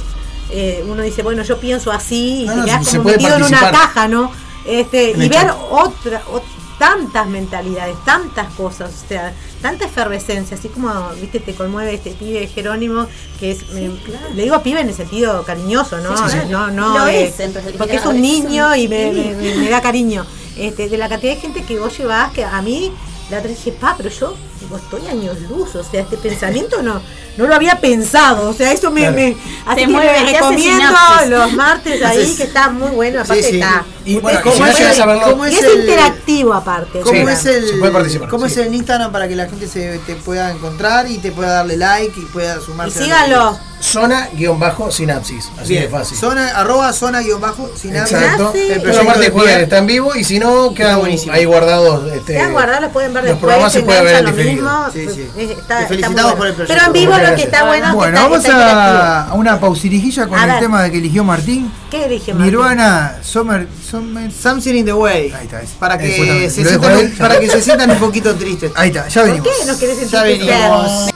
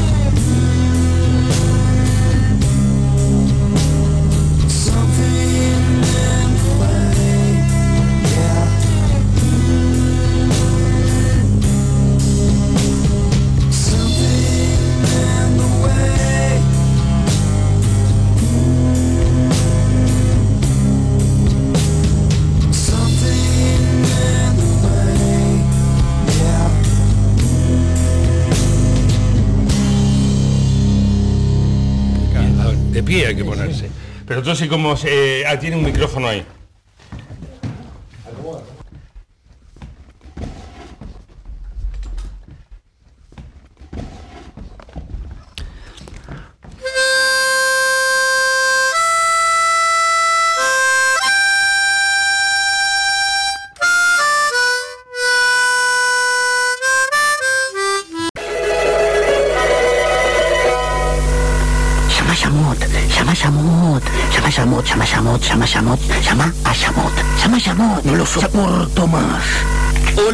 Hola, United States, Parque Nacional Yellowstone. Habla la llama que llama. ¿Podría hablar con el chivo que chiva? ¡O con la pava que pavea! ¡O con la araña que araña! ¡O con el rinoceronte que rinoceronta! ¡O con el hipopótamo que hipotálamo! ¡O con el cocodrilo que dandy! ¡Ay! Tuve que hacerlo. ¿Por qué llama la llama? Porque con los planes de larga distancia. Bueno, estamos en vivo, sexto bloque. Último bloque, sexto y último bloque de la mesa roja. Bueno, vamos a arrancar hoy con la columna, la columna móvil, digamos. Tenemos hoy a Sí. Simón de Argentina. Simón, ¿cómo estás? Buenas tardes. Hola, ¿cómo están chicos? Hola. Simón. ¿Todo tranquilo? por ahí? Todo tranquilo por acá en Buenos Aires, todo tranquilito. Bien, ¿con Por frío? lo menos no, que el sistema económico y el sistema un poco político está un poco eh, trastocado, inmovilizado, pero es una linda noche de otoño. Bien, bien. El tema, el tema del dólar ayuda para paliar el frío, ¿no? Con la arete Eh, sí, sí, sí, sí, bueno, la gente estaba un poco caliente, encima ha aumentado un montón. ¿Qué este pasó, Simón? fin de mes, en este fin de mes. El dólar um, blue se disparó en los últimos días, es una presión, supongo, eh, cambiaria para ampliar un poco más la devaluación que tenemos. Llegó a los 4.40, con lo tan, por lo tanto se espera que eh, se disparen los precios en los próximos días porque el valor del dólar más alto siempre es el que se usa para la remarcación. O sea que todavía no hubo, este, eh, Ceci, acá este, decimos, este, todavía no hubo un efecto así inmediato en los precios, por No, no ejemplo. hay, no hay un, un efecto inmediato en los precios porque todavía estamos asimilando el, el casi 9% que hubo en alimentos, que es lo que verdaderamente afecta a la población, Claro. digamos. Bien, Sí, ¿y, qué, sí. y qué- y qué- y qué medidas eh, se van a, se estarían planteando del Ministerio de Economía o para poder, bueno, un poco paliar esta situación, ¿no? El Porque Ministerio, el Ministerio de Economía no está planteando absolutamente nada, hay una inacción completa, no sabe qué realizar eh, y por lo tanto seguirá, creo que seguirá con los mismos planes eh, económicos para mermar la inflación que son eh, los precios precios acordados que ya no recuerdo el nombre que tienen en este momento que es un congelamiento un pacto con precios las- cuidados, ¿no es? los precios cuidados, sí. No sé, porque ha cambiado tanto desde Sí. la época de, de Macri hasta ahora. Es exactamente el mismo que nunca funciona, porque son precios acordados con los grandes supermercados. Es decir, si vos no estás cerca de un gran supermercado, de una cadena multinacional o de una cadena nacional a gran escala, no vas a encontrar esos precios en el almacén de tu barrio. Y el proceso inflacionario lo que hace es comprar en el almacén de barrio Claro. y hace la compra diaria, digamos. Claro, pues es decir, tiene lo que vas a ser- consumir y lo que te alcanza para poder comer en este día, en Claro, ese como día. acá, que se, está, se fracciona y al final te sale más caro porque no podés comprar en, en grandes cantidades. Este, Claro, terminás comprando de a entonces puchito y gastando más. Y es, y es- y es. No, lo que pasa es que el argentino hoy en día no sabe cuánto cuestan las cosas realmente. Ah, Uno no sabe cuánto cuentan las cosas. Eh, yo, yo, por ejemplo, consumo muy poco azúcar porque quiero cuidarme, entonces no consumo mucho azúcar. Y me sorprendí que el azúcar hubiera esté al precio que ten- está, 350 pesos, y la última vez que yo había comprado azúcar estaba 120. Ah, sí, es un montón. Sí, es un montón. Y también te pasa, por ejemplo, cuando uno compra por cantidad. Por ejemplo, yo soy solo, por lo tanto compro jabones y compro jabones por, por, mucha, canti por mucha cantidad. O sea que compro jabones cada tres meses más o menos. Y a mí me sorprendió realmente el precio exorbitante que pagué por un paquete de jabones de tocador de tres unidades. Lo pagué a lo que yo había pagado casi todo lo que había comprado. O sea que la disparidad de precio, la, la ampliación de precios es tan grande que uno en realidad ya no sabe lo que es un precio adecuado para el producto. Y tampoco sigue como una, una lógica de eh, artículos de limpieza, alimentos, no sé qué. Es como que no. tiene una una incertidumbre no tiene una total. La canasta básica. Eso es, no hay precio, ese Claro. es el título, no hay precio para el producto en Argentina, no hay precio para las personas que trabajan de forma individual. que, eh, Claro. Suponte un, un albañil que tiene que pasar un presupuesto, no sabe qué presupuesto Claro, pasar, un electricista, por ejemplo, no, no, no. no sabe qué presupuesto pasar, un pintor no sabe qué presupuesto pasar, Tremendo. no sabe, no sabe si el precio que va a pasar es el adecuado para, para cuando vaya a realizar el trabajo. Bien. Simo, contame un poco eh, a nivel político. ¿La semana pasada vieron elecciones? Sí, hubo elecciones en algunas provincias, en el sur, eh, pero bueno, eh, el problema con las provincias es que algunas provincias, como la- en el caso de Neuquén, el, par- el partido gobernante es un partido regional. Bien. Por lo tanto, se, se está muy. Las provincias son como mundos aparte, digamos. Están algunas provincias, sobre todo las que tienen un fuerte nacionalismo, podríamos, entre comillas, están como disociadas de lo que ocurre en la nación. O sea, hay algunas provincias que se fijan muy bien en sus intereses y actúan en consecuencia. Eh, pero no tienen un- una relevancia a nivel nacional. La única provincia que está asociada con lo que ocurre políticamente en, todo el resto de Argentina es la provincia de Buenos Aires. Eh, que bueno, que fue la, una de las causas de la supuesta baja de Alberto a la reelección. Porque Kisilov eh, había, no, no sé si la palabra extorsión, o sea, en un, en un análisis que se hizo en el peronismo de la provincia de Buenos Aires, para asegurarse el triunfo en la reelección de Kisilov, planteó desdoblar las elecciones, es decir, que la provincia de Buenos Aires votara antes que las generales, que la nación. Ajá. Porque si Alberto se presentaba en la misma boleta que Kisilov, le restaba votos.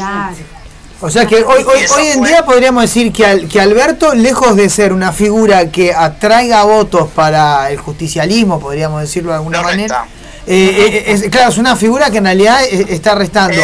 ¿Y cuál es la actitud de Cristina con respecto a esto? Lo, lo- lo- realmente lo que está pasando es que el, el gobierno ya terminó. El gobierno ya se ya terminó. Es Agotó. un pato rengo a dos patas. No tiene ningún poder el, el gobierno de, de Alberto. ¿Y Cristina Eh, qué? Cristina lo que está jugando es al, al coqueteo con que me hagan un clamor popular para que yo sea presidenta, pero ella ya anunció que no iba a ser presidenta. Yo creo que para el peronismo sería mejor que ella no fuera candidata, se contentara con una senaduría o con, con ser diputada por la provincia de Buenos Aires y abriera el juego a que el candidato por el frente de todos sea otro peronista, pero no ella. ¿Y quién podría ser? Sobre todo para- Kis- ¿Kicillof, por ejemplo? ¿Massa? No, Kicillof está, quiere asegurarse el puesto, el puesto que, que le va a dar es la, la gobernación de Buenos Aires. Claro, lo que quiere no, lo va a sol- no lo va a soltar. No va a soltar porque ahí. se- Yo creo que, que No ahí en el caso de él tal vez tiene más planificada su vida política y va a ir primero por la por gobernatura. quedarse, por quedarse cuatro años más en la provincia de Buenos Aires. Claro. La provincia de Buenos Aires es el motor. Es joven, aparte. Claramente. le- Es joven, tiene tiempo de ser. Tiene este, tiempo. También presidente. tiene tiempo de desmarcarse de algunas figuras que vienen Sí. muy desgastadas y haciendo agua, ¿no? como Alberto, Me ¿no? parece, ¿no? Figuras Sí, nuevas para el viendo, sí. peronismo. Para- vos hoy en día, vos hoy en día preguntás a un argentino qué es lo que va a votar en octubre de este año y no sabe. Es Es como los precios, no sabe. total. Claro, no sabe. Pero No ¿no, te parece no que, idea, no contesta. que Massa viene este, ahí este, yéndose del, del Ministerio de Economía, todo eso? Eh, ya, Massa, Massa es hoy lo que está sosteniendo el gobierno eso sí, directamente. totalmente. Eh, Massa Massa es- es lo que sostiene el Y con gobierno, ese capital- eh, y lo que está, si no baja la inflación, más el pellejo de Massa se juega en el índice de inflación. Si el índice de inflación no llega a bajar, Massa no puede ser candidato a nada. Claro. Porque con una inflación de 7%, no sé cuánto ustedes tienen en, en el año, pero con una inflación del Dimos la cuenta acá. 7,7 7% anual eh, mensual es horrible porque hay algunos productos que te han aumentado el 100%, el pollo por ejemplo. Yo sé que en Uruguay también aumentó por el, la gripe aviar y Pero no le da tiempo, perdona que te corte, no le da tiempo a Massa para retirarse y postularse. no, no le da tiempo. Ah. No, eh, Aparte porque le jugaría en contra retirarse, porque yo creo que, que, sería interpretado como, como que no aguantó la toma, ¿no? Si Massa renunciara hoy, por ejemplo, en, las, en Argentina puede pasar cualquier cosa, chicos, pero si Massa re- re- renunciara al Ministerio de Economía en estos días, el dólar blue va a volar por los aires, los precios van a volar por los aires, porque vamos a estar directamente en un desgobierno total. Claro. Esa es esa es- y su pellejo político se juega en el índice de inflación. Si no logra dominar los precios y si no logra que en vez de ser 7,7 7,7 que fue la última, fuera menos, ponerle 5, ya sería un logro para él. Si él lograra eh, que los precios bajaran, sería bueno para él para proyectarse como, prof- proye- eh, como próximo candidato por el frente. bien, y bueno, en este caso la oposición, Bueno, la oposición sigue con su interna muy descarnada, cuanto más inclinada a la extrema derecha mejor. Milei está subiendo en su intención de voto. Milei está subiendo en su intención de voto, igualmente mm, no sé si va a llegar, porque hay mucho mucha persona que se da cuenta de lo que propone Milei. Milei propone una eh, una dolarización que en ese ¿Tira un caso uno, sería- uno, un uno por uno como en los 90? No, no, no, no es uno como uno. Es eh, si habría que dividir todos los pesos circulantes más los pesos eh, que están invertidos por la cantidad de dólares que tiene el Banco Nación y eso te daría que el precio del dólar sería como 7 mil pesos por dólar. Por lo tanto, uno terminaría cobrando nada. Sería como convertir a Argentina en Cuba. O sea, un argentino, aunque tenga un buen trabajo, cobraría 24, 30 dólares. Claro. Y los productos, hay que ver los productos, los productos están dolarizados porque somos somos países que importamos, exportamos, perdón. Por lo tanto, el precio de la carne la pagás en dólares, el precio de la harina lo pagás en dólares, el precio del pan lo pagás en dólares. Y además las cosas que importás, los celulares tienen precio dólar, la tecnología tiene precio dólar. Por lo tanto, sería sumir al país en Cuba, ser Cuba directamente. Claro, sí, no, un caos, un caos total. Lo que pasa, lo que pasa es que mucha gente interpreta que va a cobrar lo mismo que cobra en pesos, pero transformado en dólares. Es decir, si cobras Es 100 mil pesos, vas a cobrar 100 mil dólares. Nada, ni ahí. Claro. Claro, es un engaño. Hay que ser demasiado falacia que surge del discurso. Claro, hay que ser muy ingenuo. No, y, y de ese Hay que ser- discurso. pero ojo, ojo, que eh, los países cometen muchísimos errores cuando la situación económica es muy grave, muy acuciante como la Argentina, y cuando hay mucho descontento con la política tradicional. Claro, con el Vos le preguntás hoy a un argentino, el argentino está horrorizado con la política tradicional.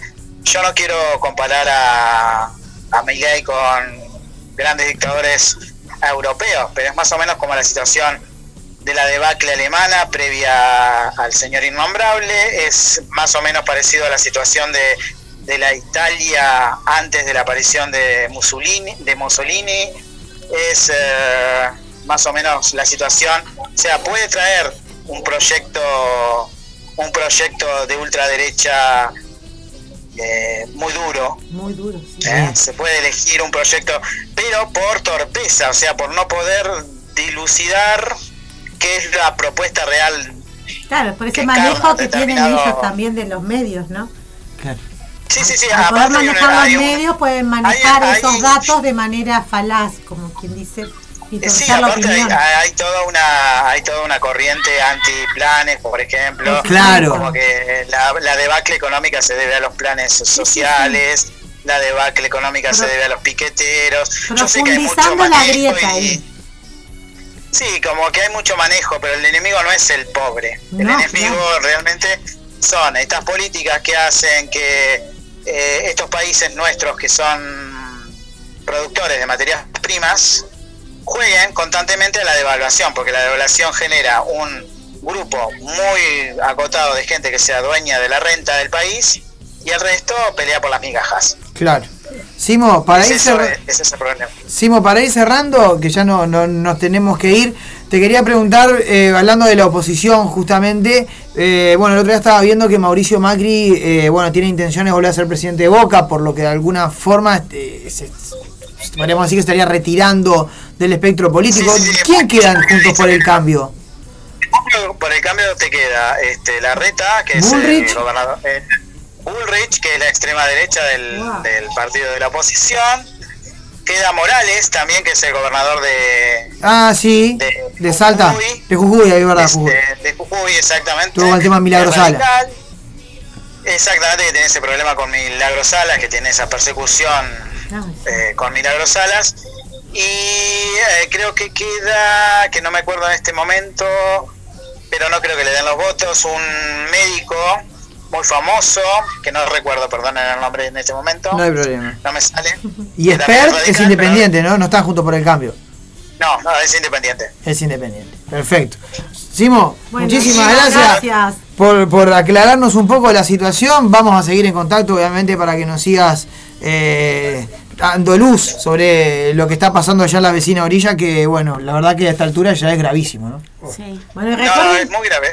Es muy grave la situación, sobre todo la situación económica en este momento.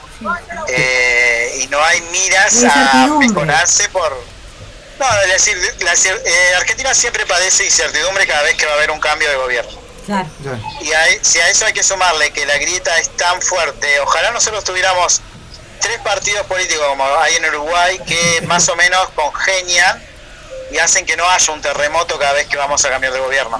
Más o menos, más eso o no- menos. Tampoco. Qué bueno que no, así.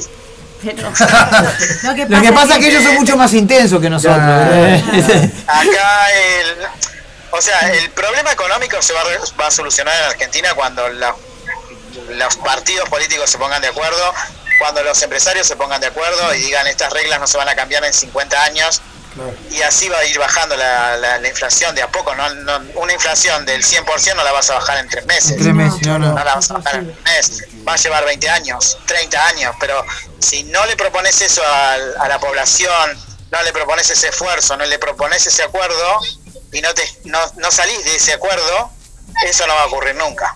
Espectacular. Simo, gracias por estar con nosotros. Te mando un abrazo bien, grande. Abrazos. Abrazo. Abrazo, Abrazo grande, vamos arriba. Vamos arriba, Simón. Vamos arriba. Bueno, Tremendo, bueno. aquí en el programa número 72. 72, 73. 73. ¿Pero por qué? Yo digo 72, yo digo el programa que yo quiero. ¿eh? Ya está, yo quiero el programa que yo tengo. 73. Le recordamos a la gente que el sábado que viene no vamos a estar al aire en vivo, vamos a salir un programa grabado. No vas a estar vos, Eh, sí, sí, ni, rojo.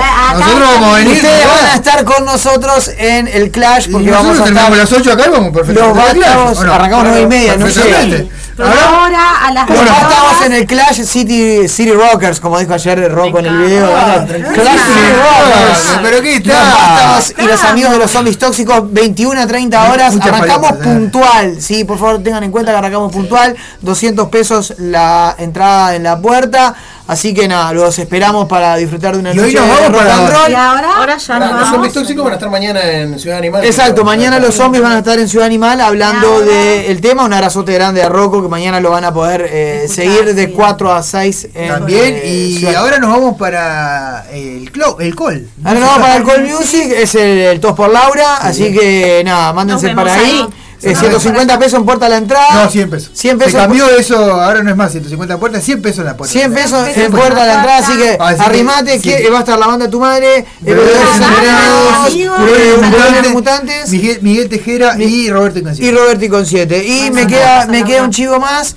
Eh, no, no me queda ningún chivo más. Debo contarle a la gente bueno, que no vamos a estar la semana que viene, que el sábado 6 volvemos a la- con la programación habitual con entrevista con la senadora, eh, dip- eh, perdón, con la diputada Betiana Díaz. Así que Muy bien. Perfecto. Sábado que viene descansan, pero no descansan. ¿eh? Pero- que la mesa, la- porque la mesa roja no duerme, descansa. Descansa. Claro que sí. Nos Hasta escuchamos el otro sábado. Gracias por estar ahí. Chau, chau.